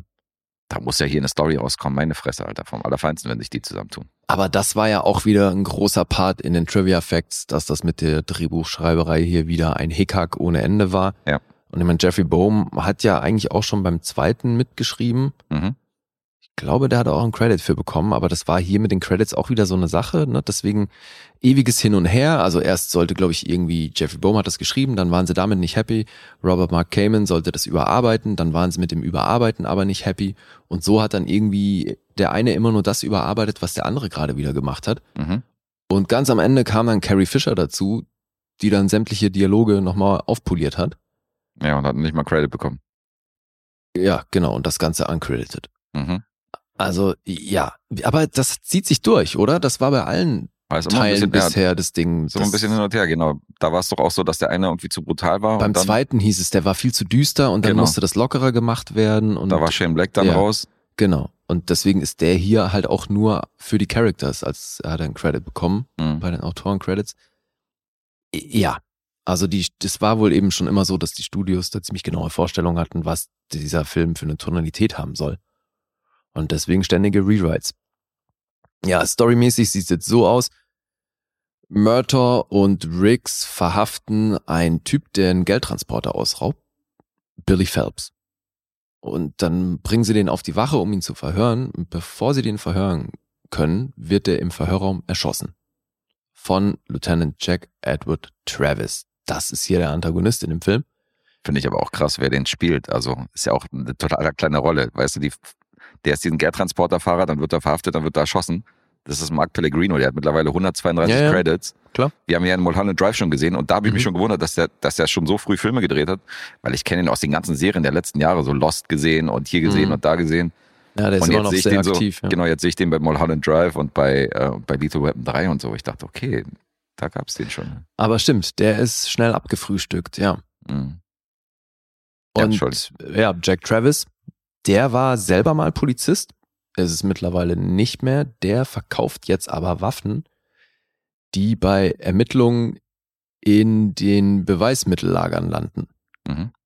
Und der hat da eben ist mit anderen Leuten connected, die auch korrupt sind und so kommt er an die Waffen, die beschlagnahmt werden und verkauft die dann wieder. Und durch diesen Überfall auf den Geldtransporter, den eben zwei seiner Jungs ohne sein Wissen gemacht haben, kommen aber unsere Helden auf die Spur der bösen Jungs und ja, machen sich dann natürlich daran. Und weil aber durch, durch diese ganze Korruptionsgeschichte klar ist, dass es irgendwie ähm, interne Leute gewesen sein müssen, die dem geholfen haben, wird bei diesen Ermittlungen Sergeant Lorna Cole mit dran gesetzt, die nämlich für die internen Angelegenheiten zuständig ist. Und in die verliebt sich unser Riggs natürlich. Und Murtaugh hat dann noch das Problem, dass er in so einer Schießerei einen Jungen tötet, der mit seinem Sohn befreundet ist. Mhm. Das heißt, der hatte auch noch eine, einen eigenen Strang, die aber dann natürlich auch alle in so einem Showdown zusammenkommen. Ja. Ich glaube, soweit kann man die Handlung erzählen, oder? Ja, man kann sagen, dass, ähm, dass die Rolle von Stuart Wilson als Antagonist, dass der halt auch die Polizei auf dem Kicker hat oder es halt ein persönliches, eine persönliche Fehde draus macht, weil er zum Beispiel auch Kugeln benutzt, die durch Schutz, äh, durch kugelsichere Westen zum Beispiel auch durchbrechen. Ja.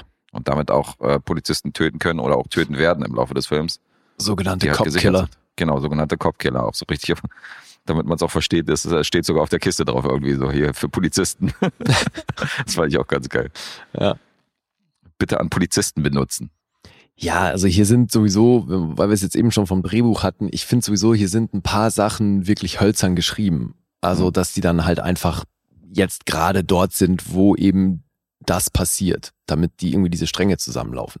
Weißt du, zum Beispiel das Ding mit dieser Gang, äh, wo dieser Daryl mit drin hängt und das dann, ne, die, die, der Strang mit seinem Sohn. Zufällig um die Ecke da, ja, genau. Ja, dass Ja, er da gerade äh, Riggs in sein Restaurant bringt, wo er am liebsten isst und kocht. Und dann ist aber gerade gegenüber äh, verhandelt da diese Gang, weißt du? So, Mhm. was soll das? Das ist halt Ja, sehr convenient. sehr convenient, ja. Fand ich auch. Solche Situationen gibt's in dem Film, finde ich, schon mehr als in den anderen. Mhm. Also fand ich einfach so, aber dafür hat er andere Pluspunkte. Ich finde zum Beispiel die Figur, die ich eben beschrieben habe, Lorna Cole, die wird von Rene Russo gespielt. Mhm. Und Alter, also da habe ich mich so echt nicht dran erinnert, das ist mir jetzt wirklich gut aufgefallen. Ich glaube nicht, dass es viele Actionfilme gibt, wo das so gut gemacht wird, da, oder dass das so glaubwürdig ist, dass ein Charakter, weil das hat man ja oft, eine Frau taucht auf, ist in der Machtposition und wird von allen irgendwie gut gefunden, aber ist erstmal pampig zu jedem, weil sie das halt kennt, immer blöd angegraben zu werden und so weiter und ist äh, erstmal super tough. Und natürlich weiß man dann, weil die sich die ganze Zeit blöd anmachen, wird das früher oder später werden die irgendwie zusammenkommen. Mhm. Und in den meisten Fällen ist diese Transition dahin super hölzern und unglaubwürdig ohne Ende. Und hier ist das wirklich vorbildlich, finde ich, weil, also zumindest spielt Rene Russo das so, dass du ihr das voll abkaufst, Mhm. dass sie den im ersten Moment null ernst nimmt und dann aber über die enge Zusammenarbeit, wo sie halt auch dieses Taffe ist, super glaubwürdig bei ihr. Ja, ja, ist sie auch. Und dass sie dann aber durch die enge Zusammenarbeit ihn näher kennenlernt und er durch seine penetrante Art Mhm. irgendwann bei ihr durchkommt und dann dieses Ausschlaggebende, weil sie irgendwo gleich sind, weil sie beide dann ihre ganzen Narben am Körper vergleichen und das der Punkt ist, wo es kippt. Alter, ich habe das wirklich in keinem anderen Actionfilm so glaubwürdig erlebt wie hier. Ja, das stimmt. Und vor allen Dingen ist es ja wirklich der, auffällig. es ist ja der komplette Kontrast zu Lethal Weapon 2, wo wir Patsy Kensit hatten, die super, die super hübsch aussieht. Aber, Aber da halt ist es halt genauso, wie du es aus dem, Staffage ist. eben. Da, das ist, da ist es genauso, wie du es halt von so einem Actionfilm erwarten würdest. Richtig. Und hier ist halt eine starke Frauenrolle. Und hier ist das auch wahnsinnig organisch, eben dieser Übergang. Also fand ich echt Ja. krass. Also dann auch mal wirklich die Chemie dann noch von den beiden zusammen, das funktioniert alles wunderbar. Das funktioniert gut, aber man muss natürlich kaufen, dass äh, ich- wie eine Beamtin, die für Internal Affairs zuständig ist, auf einmal mit den beiden irgendwelche illegalen Verhöre macht und Leute vermöbelt, so, weißt du, um irgendwelche Informationen zu kriegen. Das sind natürlich Sachen, wo ich sage, hm, Ja, ich meine, die haben irgendwo erwähnt, dass sie äh, eine besondere Ausbildung hat in der Vergangenheit, ne? Also die, die, dass die so Martial Arts mäßig abgeht, das kommt ja auch nicht von ungefähr. naja, aber jetzt nicht nur wegen den Aber- Skills, aber die muss ja, die Ich weiß, soll ja dafür sorgen, damit äh, Recht und Ordnung noch irgendwie herrscht in der Polizei Ja. und alle Regeln befolgt werden. Aber- da scheißt sie ja komplett drauf. Ja, aber da gibt's e- eben in dem Film wirklich viele Sachen, wo du sagen könntest, so, warum zur Hölle, das ist so unlogisch, dass das jetzt so stattfindet, wie es gerade stattfindet. Mhm. Ich meine, am gewissen Punkt nimmt er, nimmt Travis ja auch den Captain mit. Ja. Ich auch dachte so, bis dahin hat er alle Leute einfach erschossen, weil sie nicht gebraucht wurden. In dem Moment, wo er ihn mitnimmt, braucht er ihn nicht mehr. Warum lässt er den am Leben? Gibt überhaupt keinen Anlass, dass der noch lebt. Muss sie nicht irgendwo durchbringen, so ich Ja, aber danach. Also danach könnte er ihn einfach sofort an Ort und Stelle erschießen. Ja gut, stimmt. Das passiert halt einfach nicht. Ja, aber weißt du, deswegen meine ich, es gibt viele so Sachen. Ich meine, die Sache mit Leo Getz, der zum Glück hier auch wieder am Start ist, ne, die Figur von Joe Pesci, Mhm. das ist ja auch so ein Ding. Der, der dürfte natürlich auch bei keiner Ermittlung dabei sein. Ja, klar. Also das, der hat da nicht mehr Berechtigung als Lorna Cole, aber Okay, okay hat er nochmal in andere Sphären hier gebracht, oder? Ja, Das hat er noch, hat er noch eine Schippe draufgelegt, ey. Okay, okay, okay. aber auch da wieder, Alter, wie geil spielt Joe Pesci diesen, diesen Leo Getz. Super nervig. Er ist herrlich anstrengend, aber auch das macht er so glaubwürdig. Ey, wie geil ist denn dieses Ding, wo er sagt, ich komme mit und dann schießen sie ihm beide in die Reifen? Hm. und dann kann er nicht mitkommen. Und alles, was er dann für den Rest der Szene sagt, ist, I don't believe you just did that. I don't believe you did that. I don't believe you did that. Und die ganze Zeit, und dann kommt die, die andere ähm, Polizist. Polizistin dazu und er immer zu ihr doch so, I don't believe they did that. Und er, excuse me. Do you own your own home? das Dieser. Switch, den bringt der so geil, Alter. Er spielt das sensationell. Ja, Also ja, das die stimmt. Figur ist nach wie vor eine Bereicherung für, für diese Filmreihe. Und dann hatte ich ja gelesen, dass der ursprünglich auch im ersten Entwurf hier gar nicht im Film stattfinden sollte. Ne? Die hatten erzählt, dass der nach New York gezogen ist und Mhm. Leo Getz gar nicht mehr stattfindet. Und dann haben sie dann zum Glück zurückgeholt, weil ja, also Er war der halt sehr beliebt in, der, in dem zweiten Teil insofern. kann ich auch verstehen, weil also Ja. hier ist der auch ein Highlight. Ja, ja, auf jeden Fall. Ja. Und ja, ich finde, Danny Glover sollte nicht besoffen spielen. Das war nicht gut. Hat dir nicht gefallen. Boah, das war ein bisschen cringe. Ja, die Storyline fand ich sowieso. Ich meine, er bringt dann ungesehen, ohne dass er es wusste, halt diesen, diesen, ähm, Daryl. Diesen Daryl, genau, den Freund von seinem Sohn um. Und danach sehen wir halt eine sehr, sehr lange Sequenz oder beziehungsweise diese Storyline bewegt sich halt sehr lange in diesem Bereich, dass dieser unschuldige Junge halt mit, von diesen Gangstern mit reingezogen worden ist in kriminelle Machenschaften und die Waffen da benutzt haben von dem Waffenhändler. Aber ey, da ist eine große Friedhofsszene, alle trauern, alle sind traurig und wir haben diesen Typen nicht einmal gesehen, so wir wissen gar nicht, wer das ist, so. Weißt du, also da wird halt Fass aufgemacht, finde ich, so ein emotionales Fass, was ich halt nicht nachvollziehen kann, weil das ein Charakter ist, der in dem Film für mich überhaupt keine Rolle spielt. Ja. Ja, Also, der, der ist ja auch auch nur da, damit Myrto eben so ein bisschen diesen Absturz haben kann. Genau, ja. Und dann lassen sie aber da eine dann doch recht wichtige Szene raus. Ne? So, ich habe mir das ja auf der Blu-ray ist das dann äh, im Zusatzmaterial, hast du Mhm. eben die geschnittenen Szenen. Und da gibt's ein paar Szenen, die eigentlich total relevant sind für die Handlung, weil sie auch dann im, in der fertigen Fassung noch zum Teil angesprochen werden. Mhm. Zum Beispiel das Ding, wo Rianne zu Myrto sagt, na, ich war noch kurz bei Riggs Mhm. und da haben wir kurz gesprochen und so. Das ist ja eine der geschnittenen Szenen. Ja. Die aber dann wieder angesprochen werden. Habe ich So. mir auch angeguckt. Aber ja, also ist natürlich zu vernachlässigen, weil so ist der knapp zwei Stunden lang und ähm, ist, müsste auch nicht viel länger sein. Also auch wenn man da eben inhaltlich vielleicht auf die ein oder andere falsche Szene verzichtet hat, aber echt drauf geschissen, finde ich. Ja, finde ich auch. Nee, die zwei Stunden sind fein. Also es ist, wenn, wenn ich jetzt eine Chronologie machen müsste, wäre es wahrscheinlich der schwächste von den dreien. Da, wo ich sagen würde, hier, hier würde ich, also die Figur von René Russo fand ich großartig als Launa und so fand ich gut, aber den Antagonisten zum Beispiel fand ich ein bisschen blass hier. Das war, der hat auch Don Raphael gespielt in dem Zorro-Film so. Ähm, Ja, ich kenne den ja aus Flucht des Absalom. ach so, okay, habe ich nicht gesehen. Den mochte ich damals sehr. Der den gleichen Tag Geburtstag wie ich, habe ich gesehen. Ey, Dezember-Kid. Ähm, ja, das fand ich ein bisschen dünn. Aber gibt's einige ähm, Sachen, die ich dünn finde an dem Film. Also das, da bin ich wahrscheinlich sogar bei dir, dass Mhm. das der schlechteste Teil aus der Reihe ist. Aber immer noch ein geiler Actionfilm, ey. Immer noch absolut. So für Actionfans, da geht schon ein Herz auf, wenn man so einen Film guckt. Die werden halt nicht mehr gemacht, so eine Filme. Das, das dann, ähm, das dann natürlich die Seite der Medaille, wo man sagt, schön mal wieder so einen Film zu gucken. Ja, ich finde so, so ein paar Sachen sind nicht so gut gealtert wie, wie manch andere Mhm. jetzt aus dem Film. Aber den, ich finde auch, das ist immer noch ein guter Film.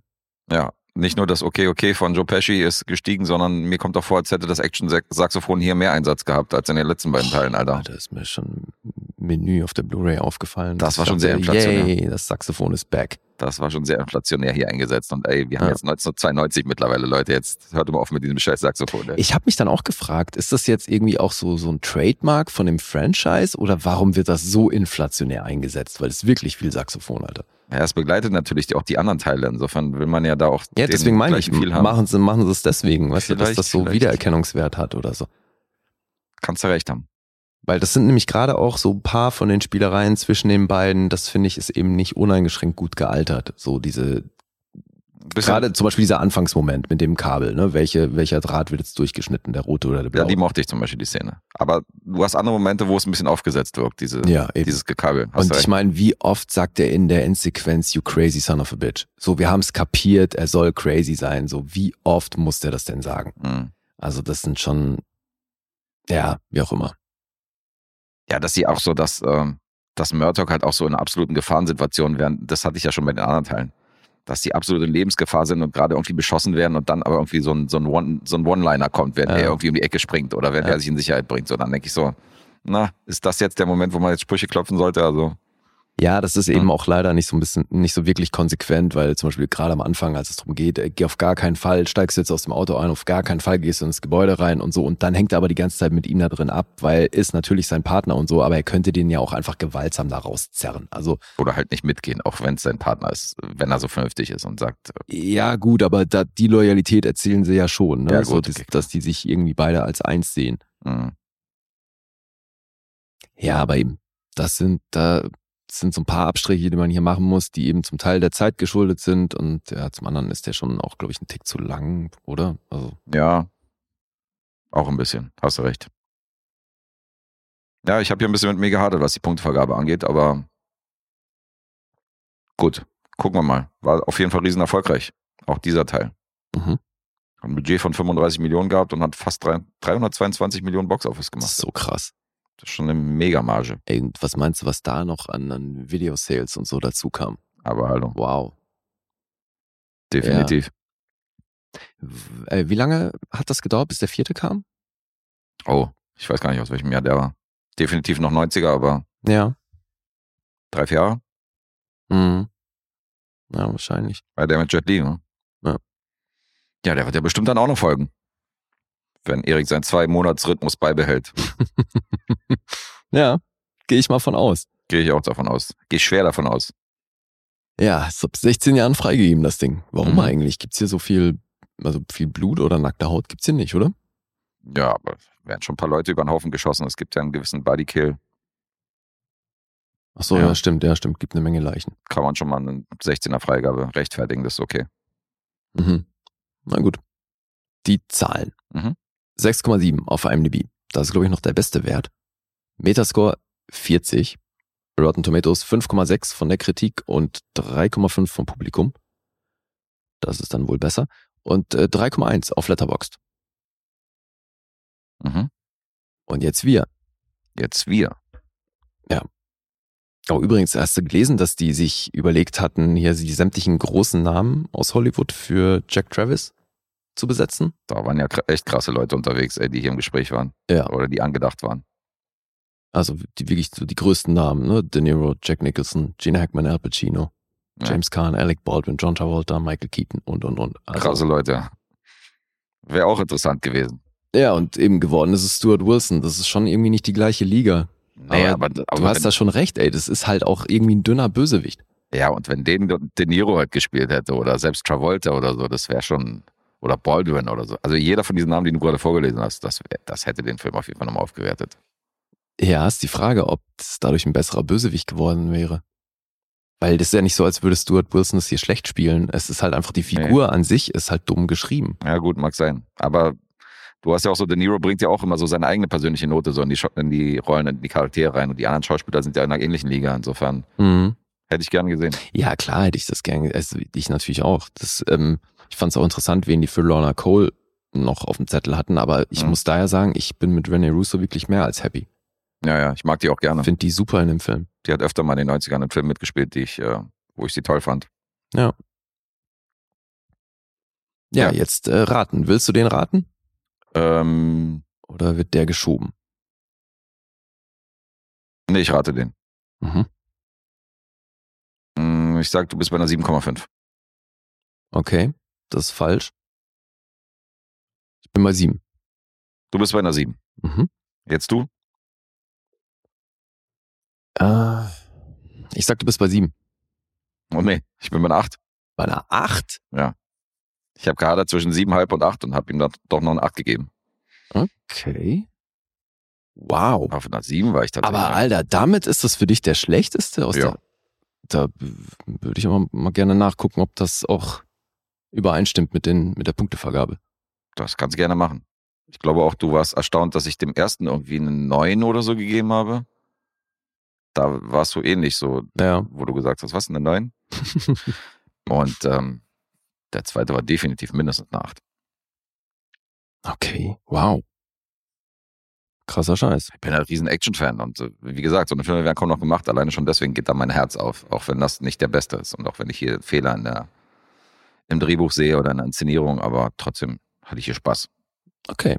Na, dann haben wir einen Unentschieden. Dann haben wir noch unentschieden heute, genau, weil wir haben beide unsere Joker noch. Ja. Dann sind wir beide jetzt bei, 1,5. bei 1,5 gelandet, okay. Geil, habe ich das mit dem letzten Tipp mal so richtig verkackt. Halber Punkt hätte die ausgereicht. Ja. Da bin ich jetzt mal gespannt, ob die letzten beiden, ob man lieber die hätte raten wollen von unserer beiden Seiten aus. Ob das was geändert hätte. Schauen wir mal. ja. Jetzt bist du ja erstmal wieder dran. Ach stimmt, ja. Ich muss loslegen. Mhm. Ja, ich habe mir natürlich gleich Deadpool 2 angeguckt. Ah, das Sequel. Das Sequel und da natürlich auch den Super Duper Cut. Okay, so heißt er? Ja. Mhm. Die Extended-Fassung, die fast eine Viertelstunde länger ist.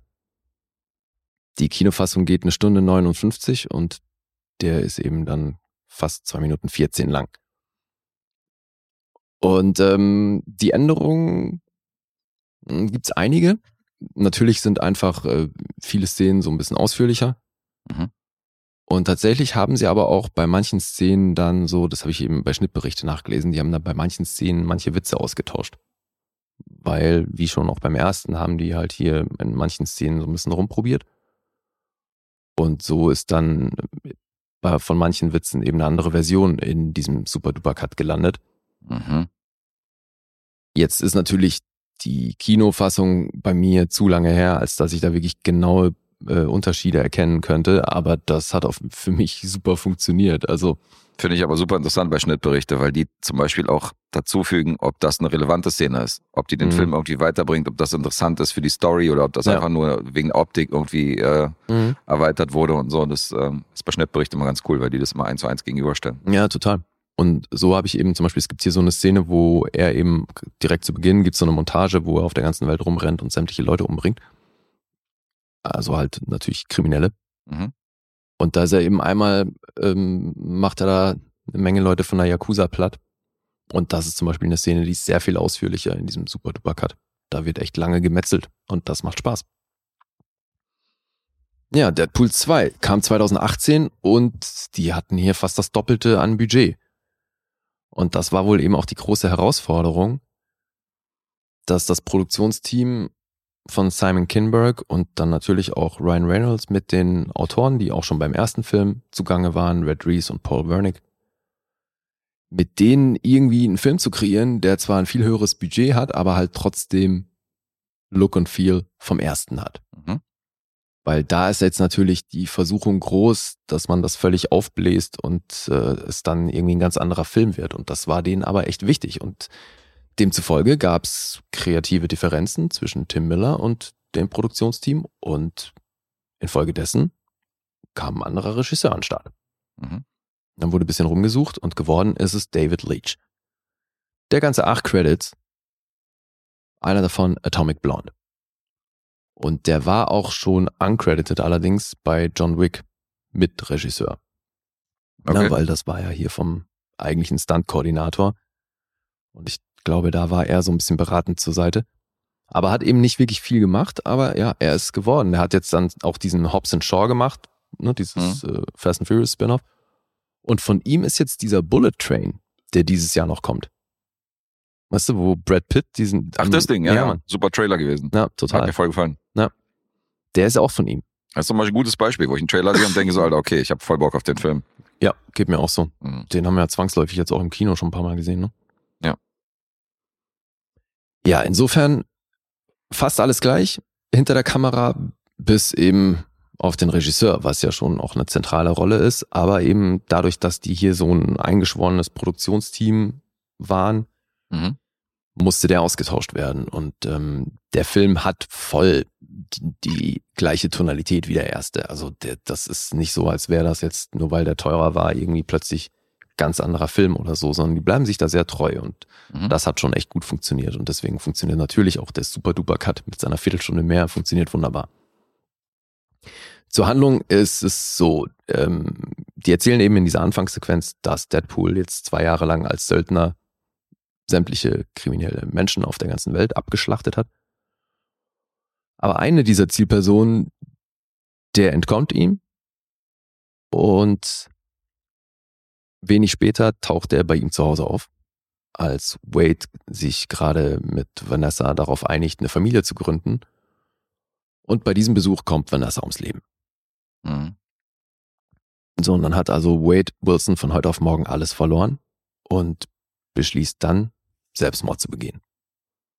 Und da gibt's jetzt auch im Super Duper Cut eben so ein bisschen mehr Versuche als in der Kinofassung, weil das klappt natürlich nicht. Und der Film steigt eben auch ähnlich wie der erste, oder eigentlich sehr genau wie der erste, steigt er eben auch damit ein. Es fängt mit dieser Selbstmordsequenz an.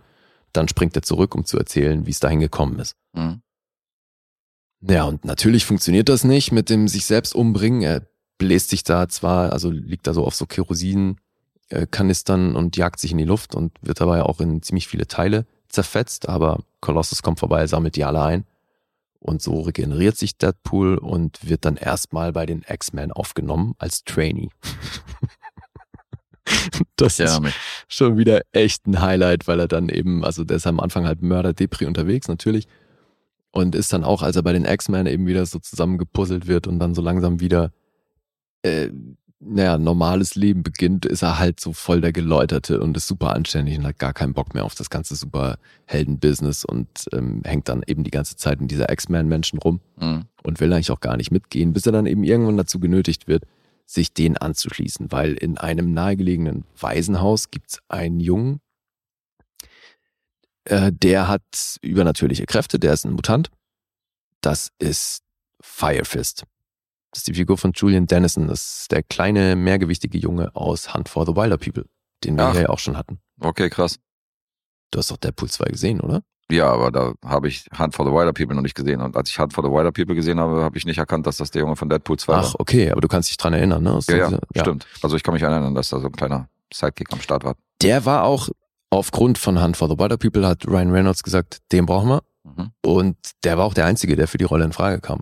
Das war tatsächlich so, dass die sich da niemand anderen für angeguckt haben. Tag live. Der war gesetzt. Ja, da gibt's ja tatsächlich so paar Parallelen, was so diese Gangster-Attitude angeht von Firefist und von dem Jungen in Hunt for the Wilder People. Das ist schon Mhm. lustig. Ja, jedenfalls der Junge, der ähm, dreht halt so ein bisschen durch, weil der in diesem Waisenhaus eben schon die ganze Zeit von dem Leiter des Hauses ziemlich misshandelt wurde. Die werden da generell eben nicht gut behandelt, ziemlich malträtiert und der Plan ist, denen irgendwie die, die Kräfte auszutreiben. Dieser Headmaster wird von Eddie Marson gespielt. Und der ist dann natürlich für den Kleinen so ein bisschen der, der Bösewicht. Jedenfalls versucht er dann eben, als die X-Men dann zu der Situation dazukommen, versuchen die das, das zu schlichten. Mhm. Und dabei werden dann aber äh, der Junge und Deadpool werden dann festgenommen, beziehungsweise werden dann eben in diese Eisbox gesperrt, was dieses äh, Gefängnis ist, wo die diesen, diesen Kragen umkriegen, der ihre Superkräfte neutralisiert. Mhm. Und so ist er dann erstmal mit dem im Gefängnis. Und da taucht dann die Figur von Cable auf. Das ist Josh Brolin. Der hat es nämlich auf den Jungen abgesehen, weil das ist so ein bisschen eine Terminator-Geschichte. Der wird als Firefist in der Zukunft dann, weil er sich irgendwann an dem Headmaster recht, äh, hat er da Blut geleckt und fängt dann an, hohl zu drehen und sämtliche Leute umzubringen und früher oder später eben auch die Familie von Cable. Also macht der den John Connor und reist zurück in der Zeit, um den jungen Firefist umzubringen. Mhm. Und das ist nicht nur irgendwie eine Terminator-Story, sondern da wird auch oft darauf hingewiesen von Deadpool und Co. Da ist wieder der doppelte Boden. Das ist so herrlich, Alter. Weil er nennt ihn halt auch knallhart einmal John Connor. Mhm. Das ist so schön. Wobei er nennt ihn auch einmal Thanos. Das ist auch sehr schön. Hey, Thanos, zip it. Stimmt, ja, ich erinnere mich. Ja. Da habe ich auch gut gelacht. Ey, da gibt's ja wieder so unzählige Referenzen und Witze, Anspielungen auf andere Filme, Franchises, sonst was. Das ist, ist herrlich. Deswegen ist natürlich auch wieder TJ Miller dabei und Karen Sony, der Taxifahrer, der dann auch unbedingt jetzt Assassin werden möchte. Und Mhm. da, also, wir haben auch wirklich viele so Running Gags in dem Film. Ne? So zum Beispiel, dass er eben immer wieder erzählt, was er alles für Qualitäten mitbringt für den Assassin-Job. Ist zum Beispiel so ein herrliches Ding. Aber eben natürlich auch die, die ständige Interaktion zwischen Deadpool und Colossus oder diese ständigen Wolverine-Anspielungen und Hugh Jackman sowieso omnipräsent. Ja. Und ähm, dann werden die da weggesperrt, Wade Wilson und Firefist, dann kommt Cable Guy, alles äh, Riesenchaos, dabei kommen sie frei und irgendwann ähm, müssen sich Deadpool und Cable zusammentun, um Firefist aufzuhalten, weil der dann mit Juggernaut unterwegs ist. Mhm. Juggernaut übrigens auch äh, gespielt und gesprochen von Ryan Reynolds. Okay. Das Gesicht ist wohl eine Kombination aus dem Regisseur Leach und Ryan Reynolds Mhm. Und die Stimme ist von Ryan Reynolds und dann digital tiefer gemacht. Ah ja, Laut Reynolds natürlich Budgetgründe. klar. ist auch hier wieder so lustig, wie sie sich draufsetzen. Also ich meine, mit 110 Millionen ist der Film nicht günstig, aber sie äh, kommen halt immer noch nicht drum herum, Witze drüber zu machen, dass mehr Auftritte von anderen X-Men halt teurer ge geworden wären. Mhm. Und als er dann da am Anfang in der X-Men-Mansion unterwegs ist, läuft er halt einmal an so einem Raum vorbei und dann siehst du da Beast und sämtliche andere X-Men drinstehen in dem Raum und dann kommt aber Beast sofort an die Tür und macht sie zu. Mhm. Und das ist halt auch nochmal so ein netter Hinweis drauf, so nach Motto, nee, also mehr gibt's nicht, weil können wir uns nicht leisten. Und so, das ist schon immer sehr nett. Deswegen, also ein paar von den, oder die meisten aus dem, aus dem ersten Film tauchen auch wieder auf. Und dann eben ein paar zusätzliche. Und da ist schon natürlich ein richtiges Highlight die Figur von Sassy Bates, Domino, Mhm. Deren Superkraft Glück ist. Sie kann, sie hat sehr viel Glück. Immer. Ja, und springt deswegen auch dem einen oder anderen Mal den Tod von der Klippe. Ja. Und da gibt's sehr laute Gerüchte, dass da, dass die einen Spin-off kriegen soll. Okay. Ja. Ja, habe ich gelesen, dass die auf einer Comic-Con haben sie da auch so ein Interview gegeben, ähm, primär als es um die Figur von äh, Morena Baccarin ging, weil die hat wohl auch selber behauptet, dass ihre Figur gefridged wurde, was so viel heißt wie halt in den Kühlschrank gepackt, Mhm. weil das ist wohl ein Begriff jetzt im kreativen Schreiben, der gerne mal benutzt wird, wenn es eben drum geht, dass das wird gerne mit weiblichen Figuren gemacht, dass die eben nur kurz auftauchen, um eine Motivation für den eigentlichen männlichen Hauptpart zu liefern, Mhm. was ja hier auch der Fall ist. Die ist nur da, damit er dann alles verlieren kann. Damit wurde sie halt quasi gefridged. Und die Diskussion ging dann eben weiter und als dann äh, es darum ging, dass eben Domino so, so ein Publikumsliebling ist, dann hat Ryan Reynolds halt auch gesagt, okay, wir fridgen Deadpool und äh, Domino kriegt, ihr Spin-off. Und Mhm. das wäre natürlich ein Highlight, weil Stacey Bates macht das sensationell. Ich habe sie, glaube ich, auch noch nie in der Hauptrolle so gesehen. schön anzuschauen. Meine, hat einfach, Alter, ich mag die so. Ich finde die, also zum einen ist die natürlich wahnsinnig heiß und zum anderen ist sie auch wirklich eine geile Schauspielerin. Und die macht das hier sensationell lässig. Und Mhm. das ist ja schon auch was, gerade in diesen Wortgefechten mit Deadpool, dem musst du natürlich auch erstmal standhalten, also schauspielerisch, ne, weil das ja so ein Schlagabtausch ist. Gerade zum Beispiel ihr Kennenlernen, wo er halt fragt, was ist deine Superkraft? Sie sagt, I'm lucky. Und er sagt, it's not a superpower. Und sie so, yes it is. Und er so, no it isn't. Yes it is. Das geht 30 Sekunden Mhm. Sagen die, yes it is, no it isn't, yes it is. Bis sie es dann natürlich so hindreht, dass er dann irgendwann sagt, so yes it is und sie so, ist sie. Und ähm, so ist sie dann im Team, weil da macht er dann diese X-Force auf. Das ist dann eigentlich der anfängliche Plan, bevor er sich mit Cable zusammentut. Um da den Jungen zu befreien, stellt er sich ein Team zusammen und das ist halt ähnlich so das McGruber-Ding. Er hat voll das krasseste Team am Start und äh, als die Mission losgeht, kommen sie alle um Mhm. da gibt's halt auch schon wieder so ein paar Cameos, die grandios sind. Und ich werde jetzt natürlich nicht erwähnen, wer das alles ist, aber Ja, da habe ich gut gelacht. Aber tauchen ein paar Leute auf. Und das Krasse ist, ich kann zumindest mal erwähnen, weil ich werde immer noch nicht sagen, wer es ist, aber ist ein A-Lister und Mhm. es ist damit das kürzeste Cameo in der Filmgeschichte eines A-Listers. okay, krass. Ja, Weil- ich wollte gerade sagen, man muss auf. schon genau hingucken. Ja, weil pass auf, der taucht auf, ist die Figur von Vanisher. Mhm. der taucht auf, ist ja, weil er Vanisher ist, ist er unsichtbar die meiste Zeit. Das heißt, eben dieser A-Lister ist nicht zu sehen, taucht also nicht auf. Und als er dann auftaucht, ist er für ganze 37 Frames zu sehen. Das sind anderthalb Sekunden. Anderthalb Sekunden ist er zu sehen. Ja. Ich kann mich auch noch erinnern, dass man dann, äh, dass man sich so umguckt und denkt so, Alter, War er das? War er das? So, ja.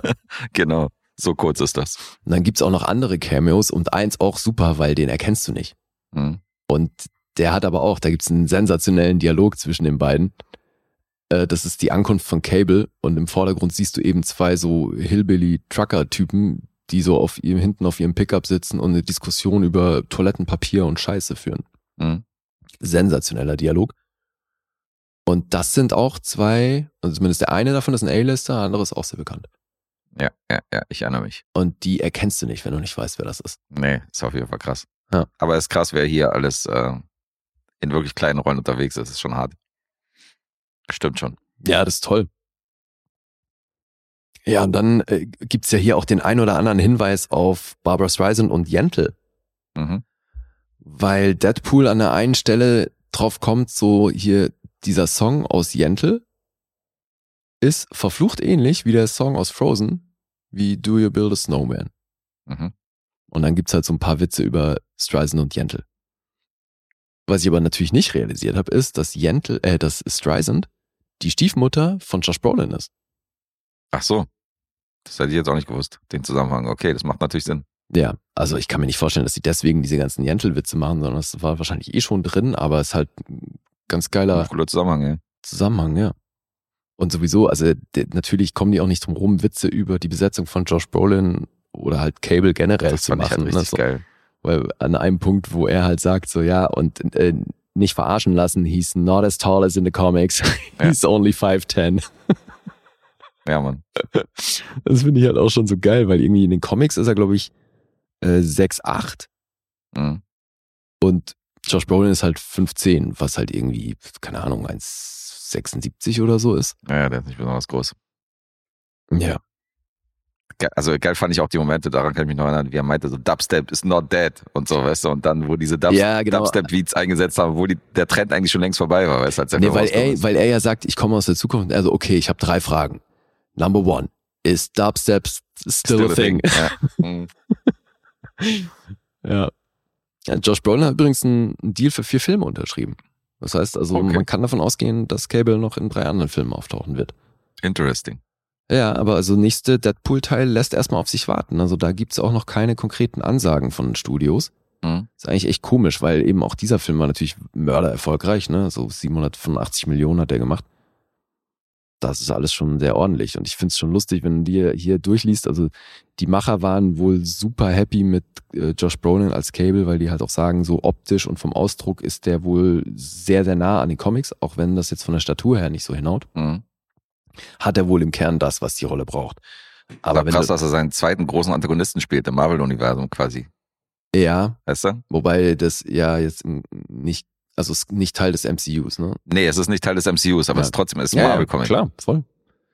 Ja, aber eben die Namen, die hier noch auf der Liste standen, die passen dann schon eher so zu diesem Hühnenmodell, was man sich so vorstellt, mit Dolph Lundgren und Schwarzenegger. Mhm. Ja gut, Mel Gibson, Kurt Russell, Bruce Willis, Alec Baldwin, Stallone, Ron Perlman, Pierce Brosnan, Alter, okay. Der passt da irgendwie nicht so ganz rein. Äh, ja, komisch.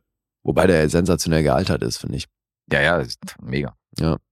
Hast du das eigentlich mitbekommen mit dieser Schwarzenegger Netflix-Serie, Alter? Nee. Der macht eine Netflix-Serie und da ist noch, hängt dann noch in so Episodenauftritten übelst anderer großer Cast mit dran. ist voll krass.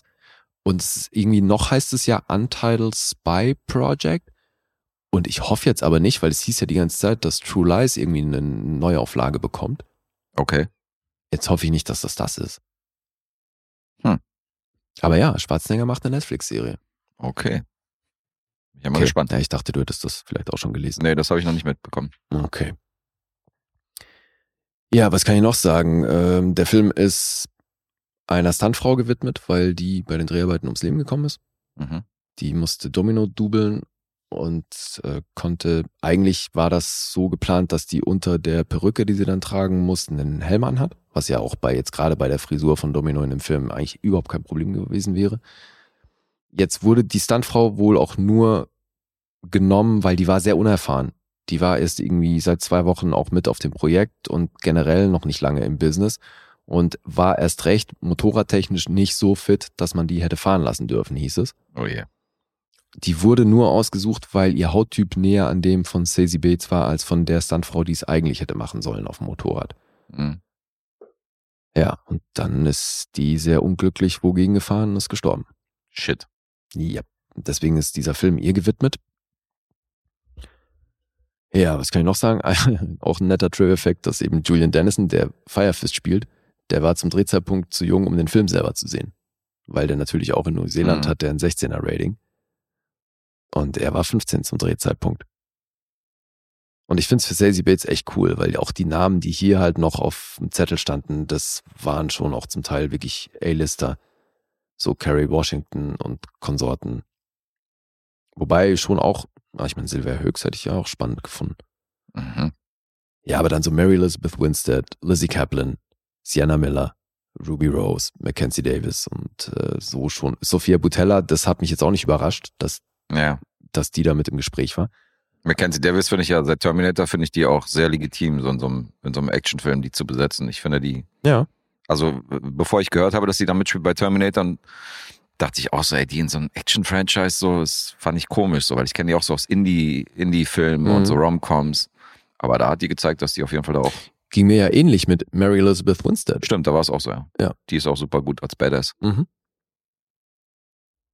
Ja, aber äh, ich würde das auch gerne sehen, weil ich meine, bisher kenne ich äh, Sassy Beats auch nicht als Hauptrolle, sondern war halt immer irgendwie so Mhm. Nebenrolle in dem Film. Ich weiß nicht, ob die schon mal Hauptrolle war in einem Film. Nee. Ich habe zumindest keinen Ich gesehen. habe mir erst vorhin ihre Vita angeguckt. Ich habe keinen gefunden. ja, deswegen würde ich mich freuen, dass Also ich die auch mal ihr eigenes. Bei Atlanta kann man jetzt, ähm, weiß ich nicht, ob man das als Hauptrolle zählt. Die ist auf jeden Fall im Hauptcast. Ist jetzt, Ja. ähm, Sie Atlanta ist, eh sie ist definitiv die weibliche Hauptrolle, wenn Ja. du so willst, aber Aber Gut. ja, nee, bin ich voll bei dir. Die wird aber auf jeden Fall noch große Karriere machen, also bin ich mir sicher. Mhm.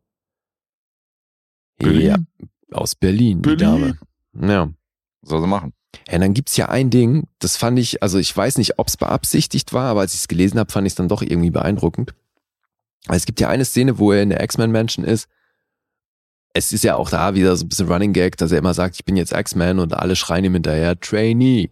Ne, weil er halt noch Ja. nicht wirklich X-Men ist. Und dann ist er, läuft er dann irgendwie, will er raus aus der Mansion, läuft dann so da irgendwie in der Küche vorbei und dann sitzt da so ein Junge, der, äh, der so eine Schüssel Flakes isst, irgendwelche Frühstücksdinger. Und da ist auf der Verpackung ähm, groß Wolverine drauf. Mhm. Und da nimmt er die Verpackung und unter- unterschreibt halt mit Ryan Reynolds und geht. Ne, weil der Junge halt auch sagt so, ey, du bist nur ein Trainee. Und dann zieht er pissig davon.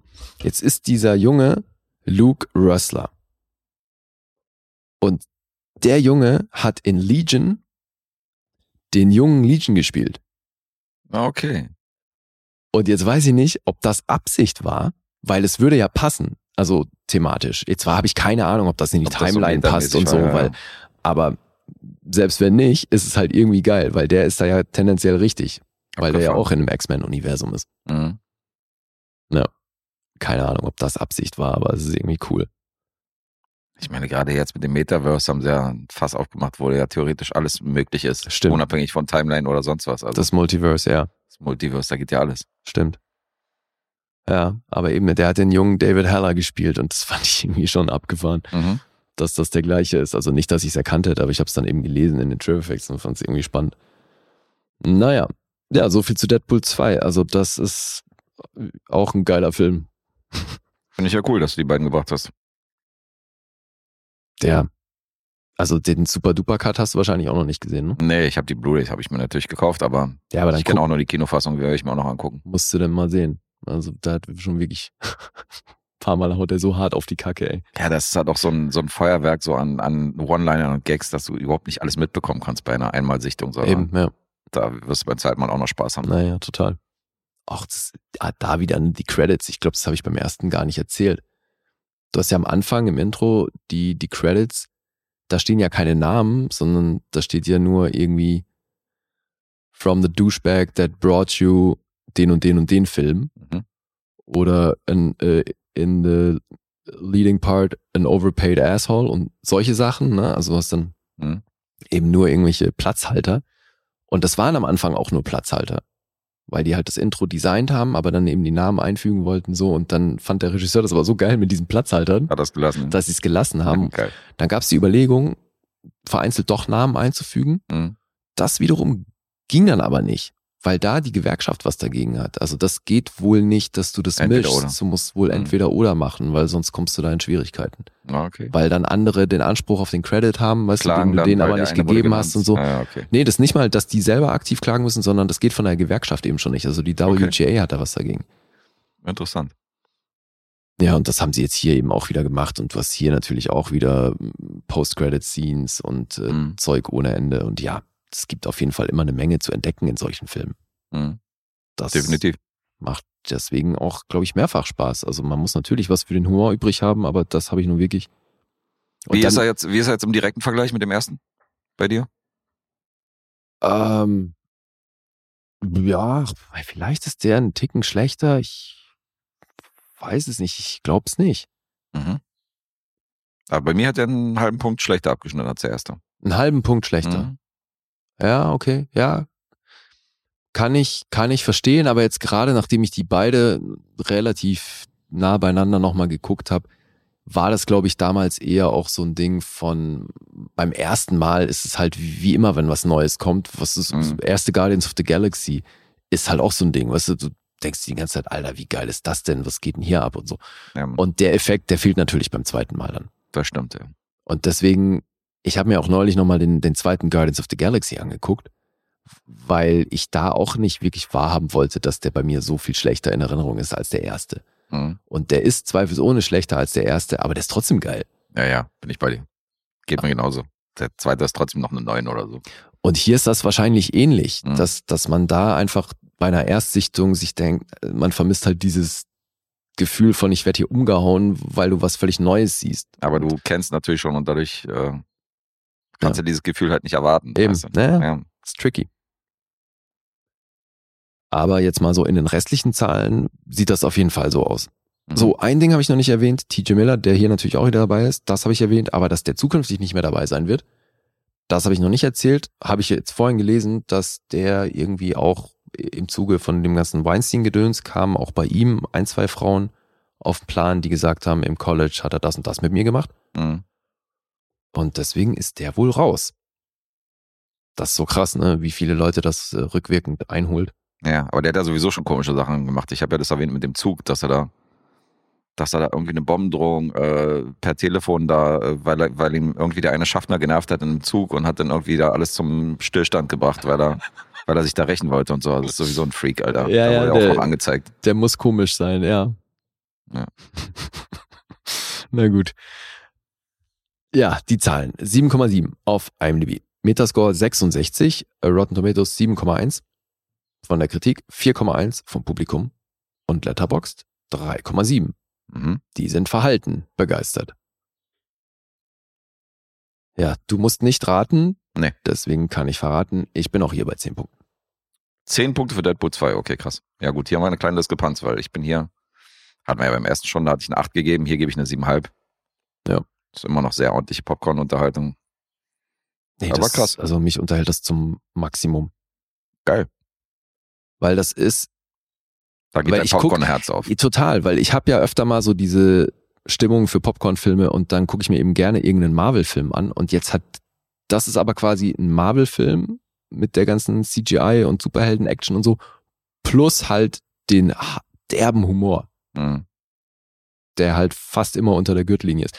Alter, ich meine, wie lustig ist diese Szene allein, dass das Ding funktioniert. Juggernaut reißt ihn ja ab einem gewissen Punkt so in zwei Hälften. Mhm.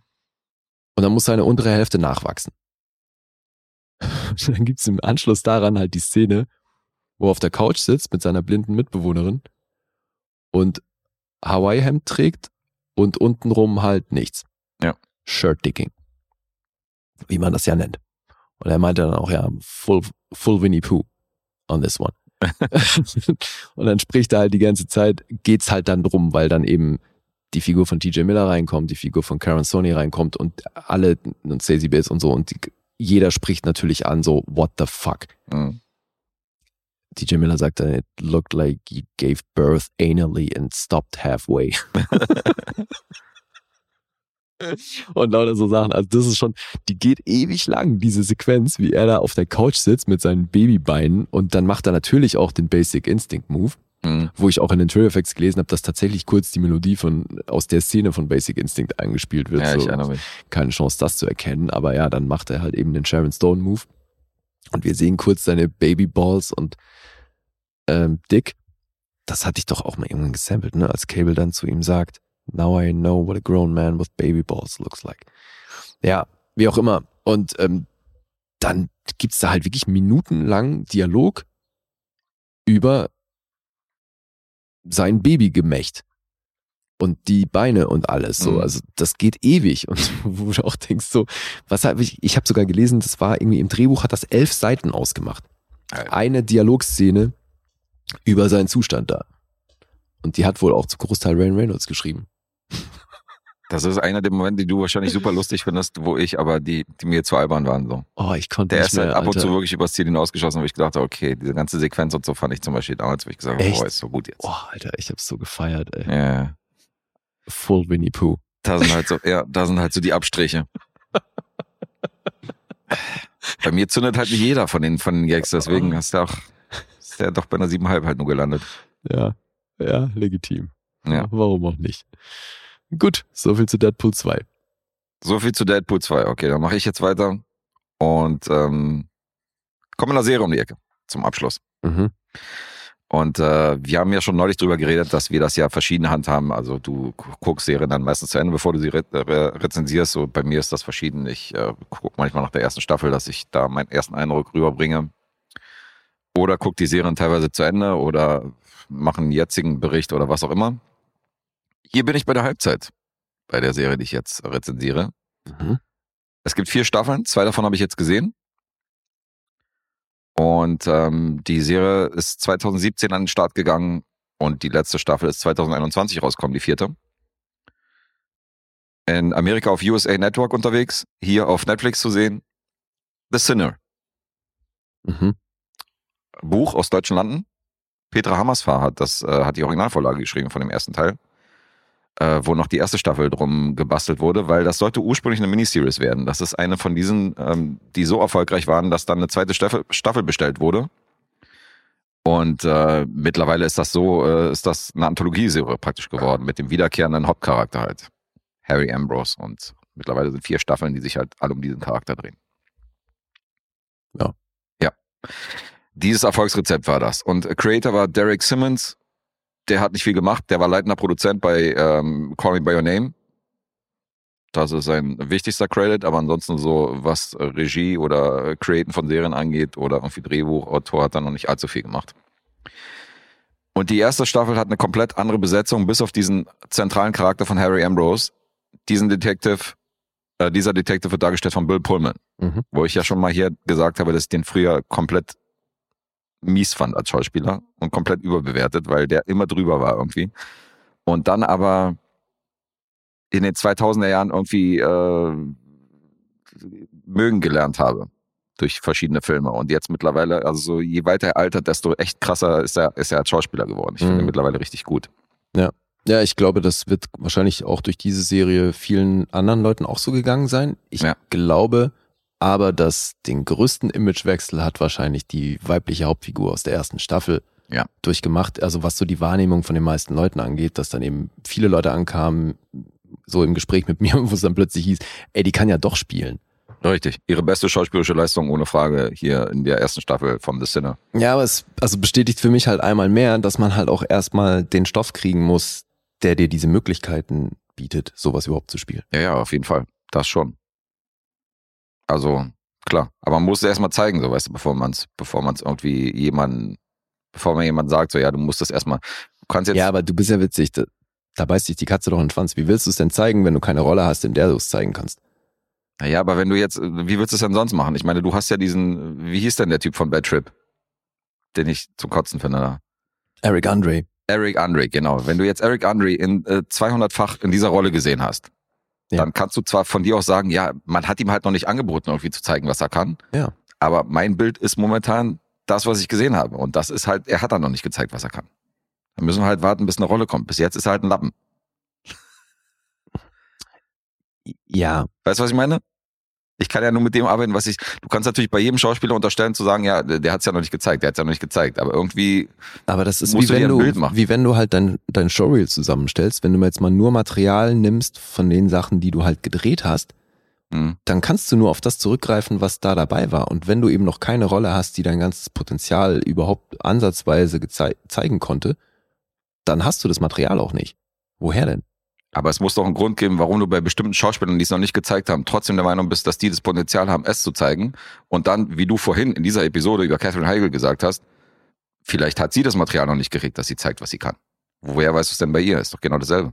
Hm, Ja, jetzt ist es aber so, dass ich von ihr schon viel gesehen habe, auch im Drama-Bereich. Also ich habe sowohl Comedies von ihr gesehen als auch Dramen und konnte mir da schon eine gewisse Bandbreite, ein Bild von einer gewissen Bandbreite machen. Mhm. Und ich glaube, dass die, gemessen an dem, was ich bisher von ihr gesehen habe, glaube ich nicht, dass da viel mehr geht. Potenziell unterstelle ich das erstmal jedem, dass er die Möglichkeit hat, ähm, mehr zu können als das, was man bisher von ihm gesehen hat. Mhm. Deswegen ist es ja dann auch, bei vielen Leuten sieht man das ja jetzt, also allen voran eben hier, ähm, sie, Jessica Biel war das, ne? Ja, wobei sie meiner Meinung nach schon vorher gezeigt hat, dass sie Schauspieler was drauf hat, weil die hat in diesem 1144 hieß der, glaube ich, oder 1114, Mhm. äh, da fand ich sie schon großartig. Da hat sie nämlich auch so eine Prostituierte gespielt und hat sich komplett von einer Facette gezeigt. Ey, zweifelsohne, ist, mir geht's ja nur drum, so in der Allgemeinheit wurde die ja primär halt als, äh, die wird immer besetzt, weil sie halt schön aussieht, ja, wahrgenommen. ja, im Grunde genommen schon. Ne? So, dass die halt mehr über Looks funktioniert. Und Mhm. Ja, das ist dann oftmals ein Nachteil, weil die dann eben oftmals auch aufgrund dessen gar nicht erst die Möglichkeit bekommen. Ja. Aber gut, ich meine, das ist ähm, Segen und Fluch zugleich, wenn man dann altert und nicht mehr so als Püppchen besetzt wird oder als äh, schöne, schönes, schöner Sidekick in einem Film, Mhm. dann kann man sich eben von der schauspielerischen Seite zeigen und da eventuell als Charakter darstellen und durchstarten.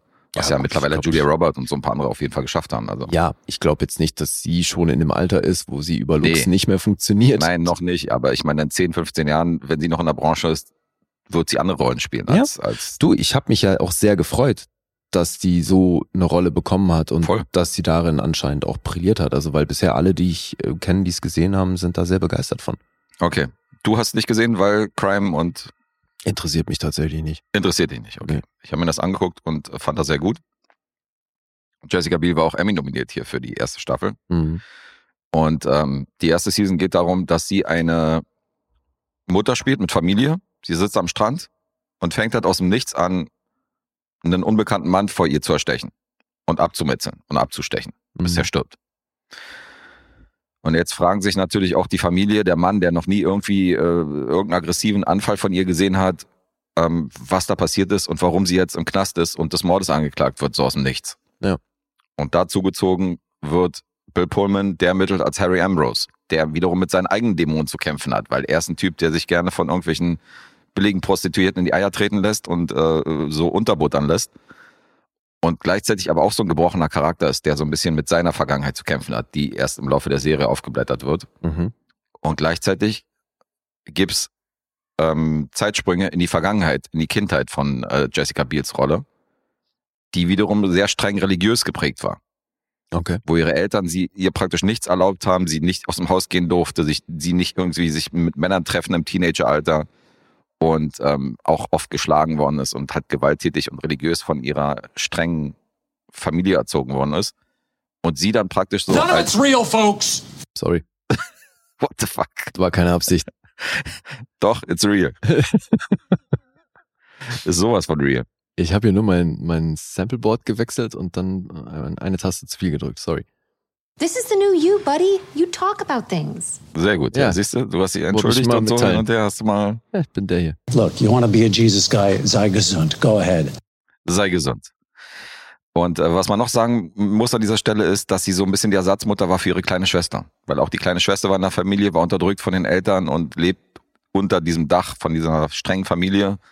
Und Jessica Biel als große Schwester muss dann immer auch auf sie aufpassen und hat also ihre schützende Hand Was für ein, über ihr. was für ein Altersunterschied haben die? Ah, Ich mal, also Jessica Biel spielt tatsächlich noch die, ähm, die Schauspielerin im Teenageralter. Ach. Das funktioniert gut. Also es ist tatsächlich von Jessica Biel Okay. gespielt. Das funktioniert mega. Wow. Und die Tochter ist vielleicht zwölf oder so, die kleine, die kleine Okay. Schwester. Okay. Aha. Also so bewegt sich das. Also kein Riesenaltersunterschied. Nee, so sechs bis acht Jahre, Mhm. vielleicht zehn. Okay. Also in dem Rahmen bewegt sich das. Ja, aber natürlich in diesem Haushalt groß geworden, so von großsozialen Kontakten, Freunden, ähm, vor Jungs sowieso komplett ferngehalten und dadurch natürlich auch jetzt nicht so wie ein normales Mädchen entwickelt, sondern halt so komplett irgendwie so Einzelgängerin. Und wir erfahren halt, als dieser, als dieser Moment ähm, am Strand passiert und so weiter, erfahren wir halt nicht viel über sie. Also wir wissen nicht, wie es zu dieser Heirat gekommen ist, wie sie ihren Freund kennengelernt hat und heiraten und woher diese Kinder kommen, sondern wir gehen direkt in die Kindheit, wo sie halt diese unheimlich krasse Kindheit irgendwie erlebt hat. Und das ist krass. Aber es, aber es wird ja schon etabliert, weil du ja gerade gesagt hast, auch ihr Mann sagt, ich kenne die so nicht und so, es wird ja schon etabliert, dass die da irgendwie nicht sie selbst gewesen sein muss zu dem Ja, ja, Zeitpunkt. Also irgendwas. Na, oder? Ja, genau. Oder sie hat halt in den Typen was gesehen oder so. Weißt du? Oder ist es jemand, den sie kennt, äh, wo okay. keiner weiß. Also das, das Aber es war auf Theorien, jeden Fall aufstellen kann. untypisch für, für sie. Ja, total. Ja. Ja. Die ist halt tatsächlich ruhig und freundlich. Ja, und der erste, St- die erste Staffel dreht sich quasi um dieses, äh, um dieses Szenario. Viel mehr würde ich ja nicht verraten, weil es gibt natürlich so ein paar Twists.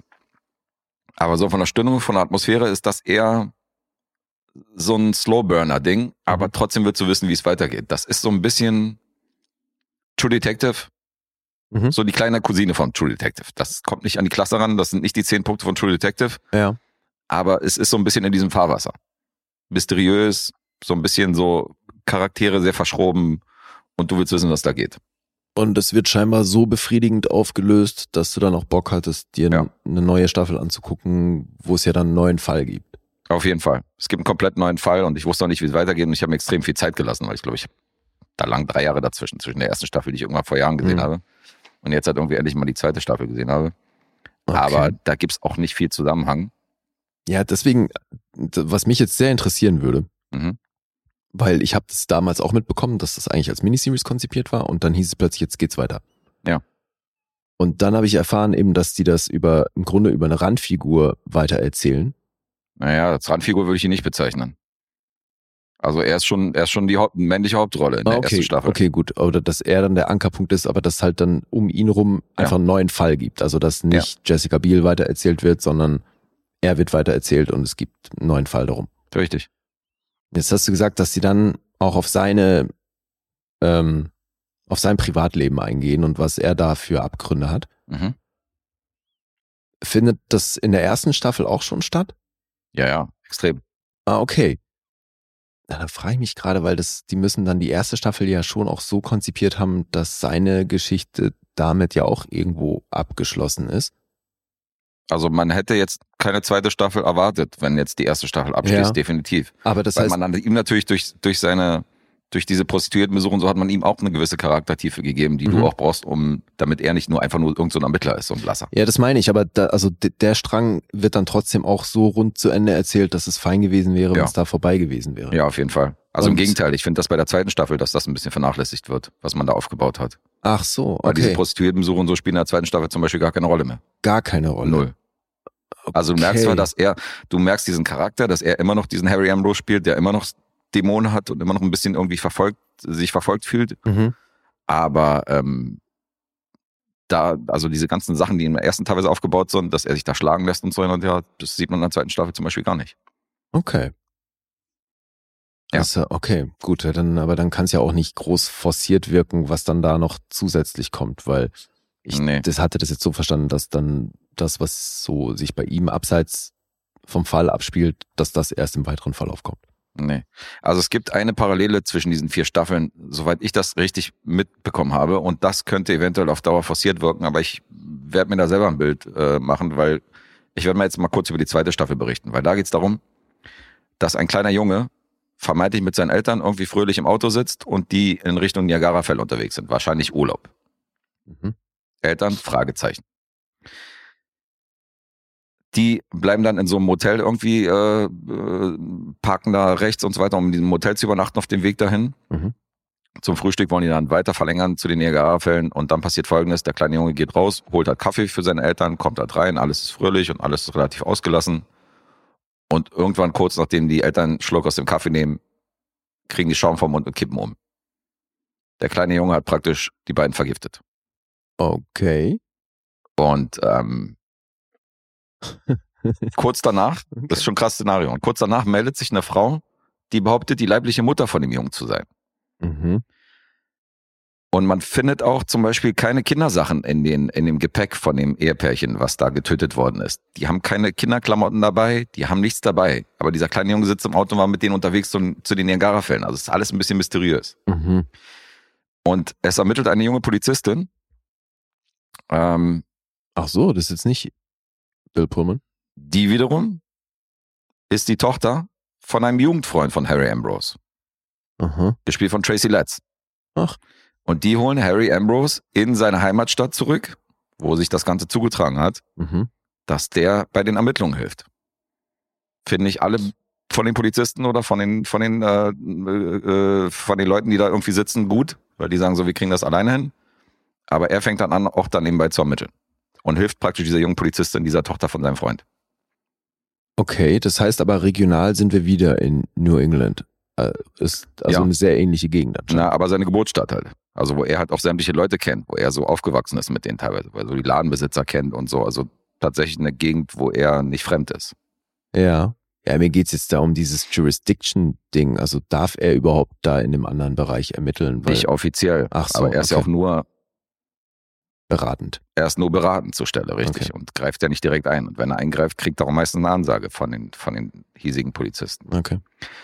Ähm, die Frau, die sich meldet und die behauptet, die Mutter zu sein, wird gespielt von Carrie Coon. Ach. Freund von The Leftovers, letzter Ghostbusters, die Mutter. Mhm. Die dürften die Dame schon gesehen haben. Finde ich auch eine richtig großartige Schauspielerin. Ist ja auch im wahren Leben verheiratet mit Tracy Letts. Ist voll lustig, dass die beiden hier in Ach ja, einer Staffel spielen. Stimmt. Ja, hatten wir es doch bei Ghostbusters von, ne? Genau, ja. Ja. Und die wiederum leitet eine ziemlich mysteriöse, geheimnisvolle Kommune. Mhm. wo auch immer wieder Leute rein und rausgehen und so und wo auch ein paar, wo auch ein paar Leute aus der hiesigen Polizei da eine Vergangenheit haben in dieser Kommune. Okay. Und da ermittelt jetzt Harry Ambrose praktisch in diesem zweiten Fall. Und wie diese Strandszene mit Jessica Biel hat dieser kleine Junge jetzt hier aus dem Nichts seine Eltern vergiftet. Und ich habe gehört, der Zusammenhang in diesen vier Staffeln ist es, dass ein Mordfall geschieht aus dem Nichts und keiner das Motiv desjenigen kennt. Aber das wird aufgeklärt in der ersten Staffel. Ja, das wird auch in der zweiten Staffel Ja, aufgeklärt. okay. Aber das ist wohl die Parallele zwischen diesen Serien. Mhm.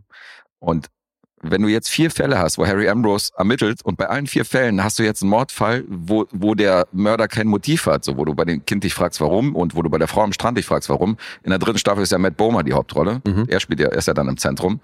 Wenn dann wieder irgendein Mordfall passiert, wo du denkst, dann könnte ich mich fragen nach der vierten Staffel so, Alter, wie, wie, wie, wie oft will er denn noch so eine, so eine Gelegenheit haben, so einen Fall zu lösen. Das finde ich dann so ein bisschen forciert. Also jetzt ungesehen, ja. Ja, es sei denn, die Parallele wird halt dann nochmal größer thematisiert. Vielleicht. Vielleicht Also, gibt es eine dass- Erklärung, ja. Dass es da einen äh, ähm, Zusammenhang gibt. Naja, gut. Weiß ich nicht. Mag sein, weil bis jetzt gibt es zwischen, den- zwischen der zweiten Staffel und der ersten Staffel gibt's keinen Zusammenhang. Du kannst dir die Mhm. zweite Staffel angucken, ohne die erste zu kennen. Es sei denn, du willst ein bisschen tiefer in den Charakter von, Ja, äh, klar. von dem Detective eintauchen, von Bill Pullman. Mhm.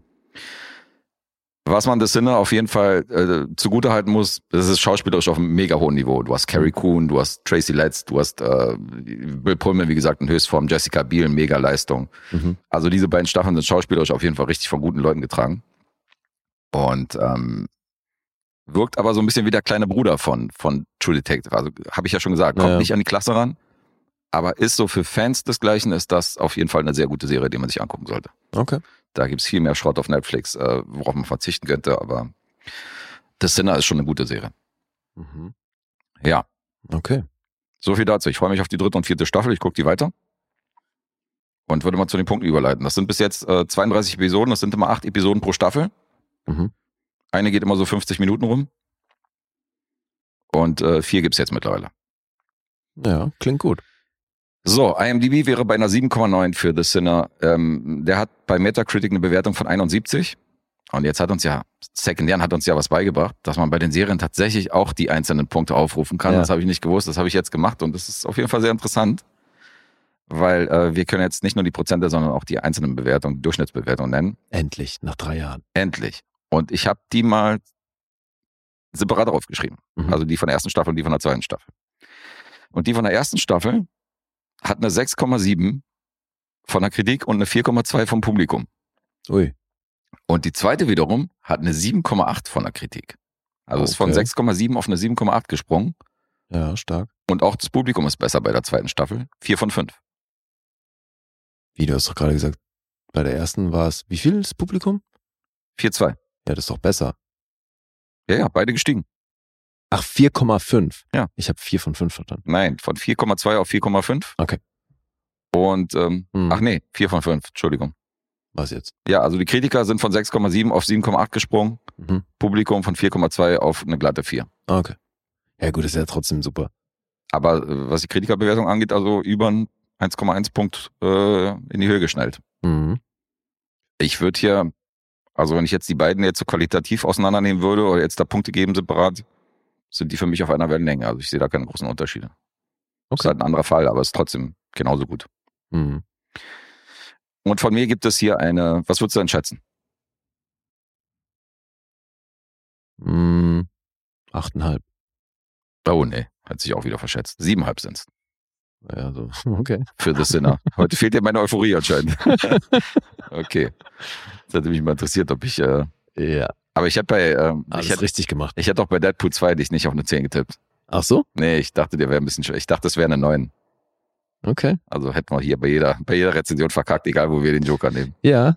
Und das Schöne ist, es wäre trotzdem unentschieden geworden. Also heute soll es offenbar so sein. Ja, das Schicksal hat es Ach, gewollt. Das kannst ist ein Unentschieden sehen, von ey. 1,5. Ja, ja, ja. Naja. Also diese dreieinhalb, dreieinhalb, die wir neulich hatten mit der Episode mit Isa, da ist, die hat mal keiner erraten auf jeden Fall. Ach so. Da haben sich die Zähne dran ausgebissen. Ja, gut. Das ist immer tricky. Zu dritt ist und dann noch mit gemeinsamen Filmen. Ja. Klar, ist immer mehr. Ja, unentschieden und dann noch die 3,5 zu tippen, das war auf jeden Fall eine Herausforderung. Also, da hat ein einziger, nämlich unser Kumpel Zero, Mhm. hat überhaupt zwei Punkte gemacht. Indem der ein von uns irgendwie auf 3,5 getippt hat und Okay. irgendwie äh, die Zeit richtig getippt hat, die auch nicht leicht war, über drei Stunden zu raten. Das waren die einzigen zwei Punkte, die über den Ladentisch gegangen sind. Also das war wirklich ein tricky, Ja, eine tricky Runde. haben bestimmt auch viele gekotzt, dass ich ausgerechnet das mit dem letzten Tipp dann noch auf ein Unentschieden Ja, gehoben habe. das Fotofinish äh, hat's, Ja. hat's dann runtergerissen. Ey, Ja. aber es ist auf jeden Fall, äh, sind wir hier enger unterwegs, was das Punkteraten angeht als sonst. Also, Der Joker spielt dir in, in die Hände. ja, kommt meine Pokerskills zugute. Das wird sein. Nee, aber ist doch schön, weil ähm, dadurch verändert sich ja auch so das Ranking bei denen, die mitraten. Ne? Ja, Ist ja auch anders als sonst. ja, das stimmt. Dennis ein bisschen abgeschlagen, das ist alles sehr untypisch. Was ich ja super interessant fand, Ju ist ja gerade an erster Stelle Ach, und Phelps ist letzter. Könnte Stress geben im Haushalt. Ach, Na, wahrscheinlich nicht. Aber es, bleibt ja in der Familie. es bleibt in der Familie, aber ist schon geil. Das, äh, das ausgerechnet die beiden, die äh, das Schlusslicht anführen und äh, die Tja. Front. Darauf erstmal. Bewegfinderlausen. Ja, darauf die Bewegtfinderlausen. Mal gucken, was die Saison so bringt noch bis Ende. Ja. und Aber ich, das ähm, heißt, wir, es steht gerade ziemlich ausgeglichen, wenn du das so sagst. Ich glaube, ne? wir sind jetzt bei einer 5-5 mit diesem Unentschieden, wenn ich mich nicht ganz verhaue. Ich guck mal kurz. Na, wunderbar. Aber also bei den Supporter-Episoden führst du noch 3-1. Mhm. Da hast du wieder so einen kleinen Vorsprung. Aber was die normalen Episoden angeht, gucke ich mal kurz nach. In der letzten mit Second Jan hast du gewonnen. Mhm. Da bist du Da- 5-4 in Führung gegangen und jetzt steht es halt 6-5 für dich. Also jetzt bist du mit der Second Jan-Episode bist du eine in Führung gegangen. Ja, die erste war ja unentschieden, ne? Oder wie war das? Ach nee, mit Isa war das. Mit Isa, das war ein Ja, ja, Unentschieden. stimmt. Ja, ja. Ja. Da stand es noch 4-4. Second Jan 5 zu 4 für dich, jetzt 6 zu 5 für dich. Alright. Aber ich bin dran zumindest, ey. ja, ja, Ich bin wenigstens dran. ja, alles gut. Bisschen spannend. Ja, ja, total. Total. Wie kann ich schlafen vor Spannung? Ja, ja. Nee, ist doch gut, kommt so ein bisschen Bewegung rein, ist doch schön. Finde ich auch. Mir macht's auch Spaß. Ja. Gut. So, jetzt haben wir hier rund zwei Stunden hingelegt. Ich kann mir vorstellen, dass die Support-Episode übermorgen wahrscheinlich länger wird als diese reguläre Episode bei den sechs Projekten, die wir hier auffahren. Gehe ich von aus. Möglich wäre es, gehe ich auch von außen noch, müssen wir die Filme gucken. Lose wisst ihr Bescheid, Project X und Platoon für den Monat Mai. Mhm. Plus noch die übrig gebliebenen. Plus die übrig gebliebenen, die nehmen wir auch noch mit und die werden für mich auf jeden Fall, das sind meine nächsten Projekte. Also ich werde mir jetzt Tommy angucken. Und ähm, Silverado werde ich dann auch irgendwie die Tage nachholen, dann bringen wir den bestimmt in der nächsten oder in der übernächsten regulären Episode. Ja, denke ich auch. Denke ich mal, ist ein guter Plan. Und dann nicht vergessen, vielleicht nochmal einen Aufruf an die potenziellen Quizzer, oder? Ach so, ja, unbedingt. Das nächste Bash steht an. Mhm. Wenn ihr euch da berufen fühlt und ihr glaubt, wir wissen, was? Die Berufung. Ach so, das war die Berufung. Okay. Ja, Klingt das, nicht sind eng ja jetzt gleich? Alessandro-Oktaven, was geht ab? Nicht schlecht. Ja, dann äh, meldet euch bei uns, weil dann dürft ihr eventuell mitmachen. Wir behalten uns vor, die Leute auszusortieren. Ja, aber wer sich zutraut. dreist. Ja, aber wer sich zutraut, also Wir machen ein Casting. Noch, noch läuft das Casting. Also wer da ein Mikro hat und, eine, und ein Mac oder ein Laptop, gerne mal melden bei uns, wenn ihr da Bock habt auf den Vorentscheid und dann beim Bewegtbahn aus dem Bash mitspielen. Ja. Zeiten finden wir schon, weil das sind ja immer Zweierbegegnungen. Also wir nehmen das immer separat auf. Insofern, ihr müsst euch jetzt auch nicht irgendwie an einem bestimmten Tag freihalten, sondern da können wir euch auch irgendwie entgegenkommen. Ja, und je nachdem, wie ihr abschneidet, ist das mit dem Zeitaufwand auch überschaubar. Korrekt. Aber wenn ihr natürlich gewinnen wollt, dann müsst ihr ein paar Mal ran. Ja, auf jeden Fall. Also in jedem Fall ran an die Buletten hier. Ja, ich bin sehr gespannt auf das ganze Ding. Definitiv. Freuen wir uns drauf. Also meldet euch bei uns und ähm, schickt uns eine Message oder an bewegtbildbanausen at gmail.com. Ja. Da könnt ihr auch schreiben, wenn ihr da Bock, habt, Bock drauf habt. Also wir haben da schon ein paar Leute auf jeden Fall im Topf, die da mitmachen wollen. Ein paar Podcaster, ein paar Hörer. Und ähm, werden das nochmal auf Social Media teilen. Insofern, vielleicht könnt ihr das auch nochmal verbreiten. Ja, super. Alright. Haben wir. Haben wir alles. Hast du noch was, was du loswerden willst?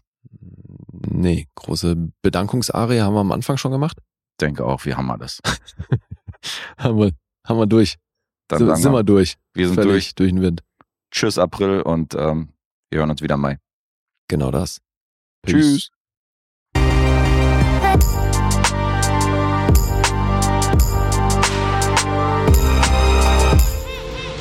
Bewegt Bild Banausen.